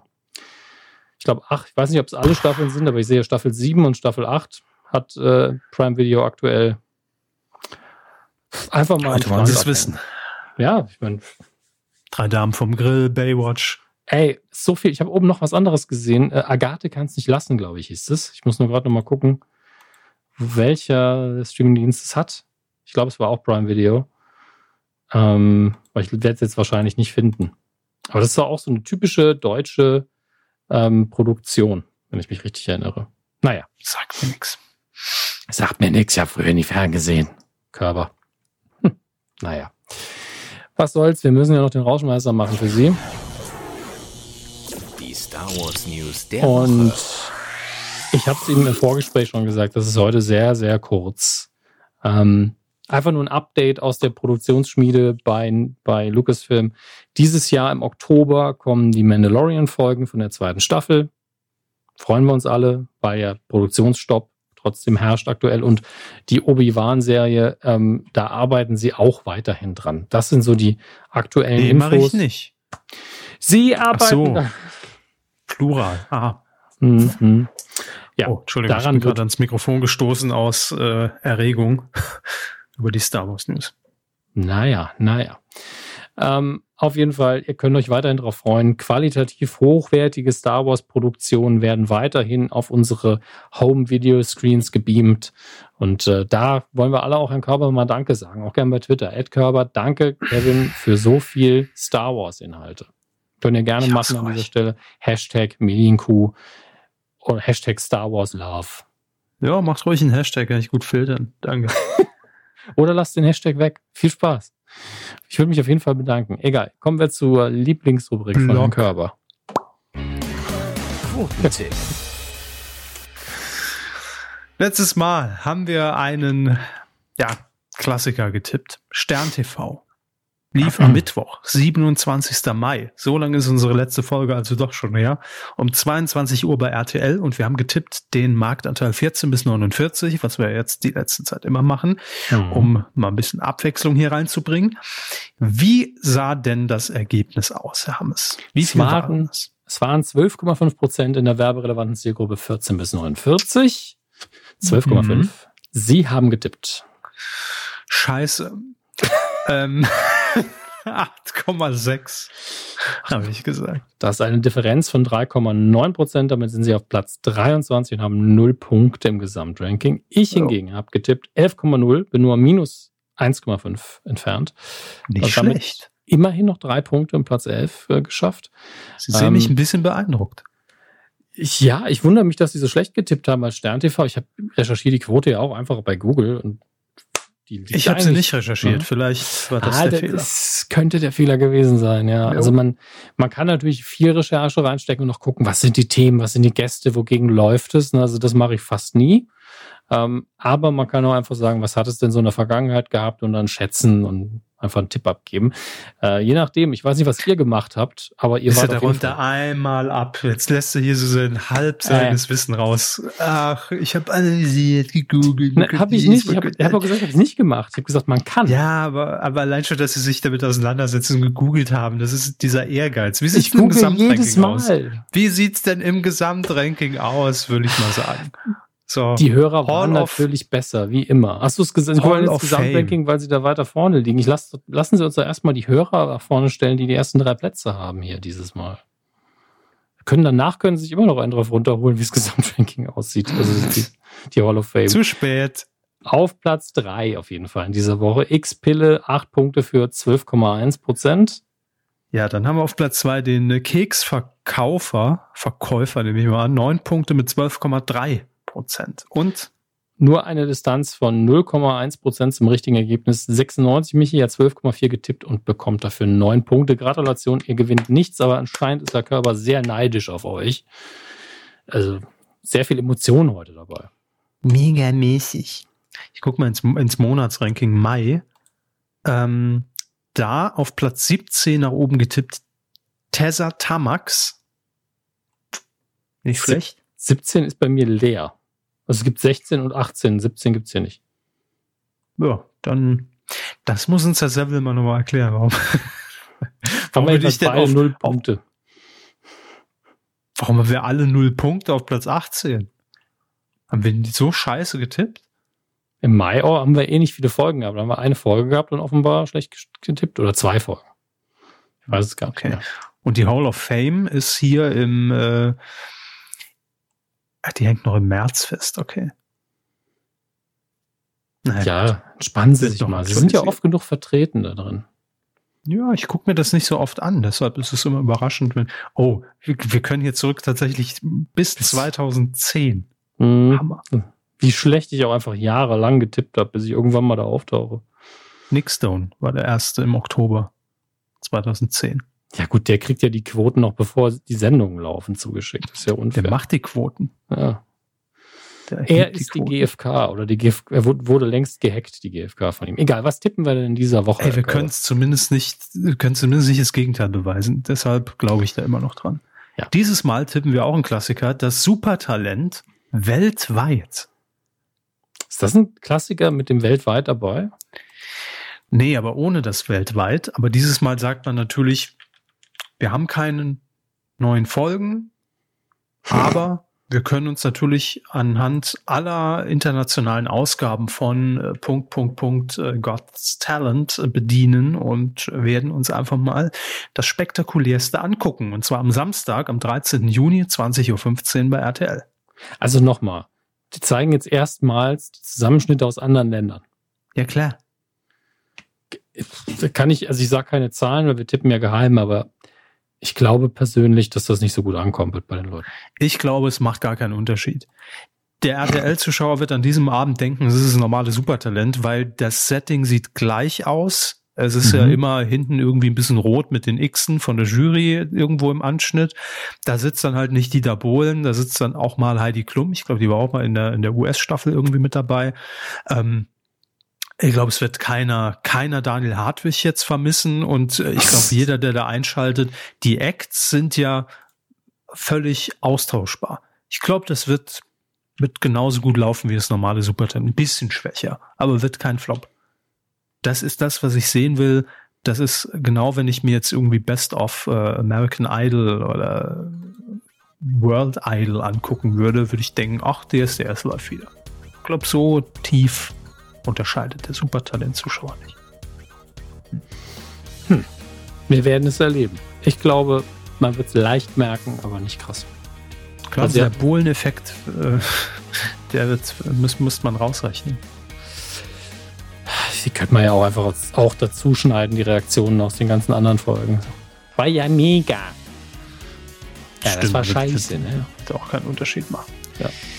Auch da, auch Nun gut. Moderation einfach so, oh, das hast du toll gemacht, komm von der Bühne und einfach Hardcut. Zack, der nächste. Es würde nicht auffallen, das ist das Schlimme. Weil die Beiträge, die werden ja meistens eher aus dem Ausland eingekauft. Da, da, da. Also, naja, gut. Ähm, das war's. Das war Folge 358. Ein bisschen ernster heute, aber aus Gründen und aus Anlässen und muss. Macht's gut und äh, bis nächste Woche dann. Tschüss.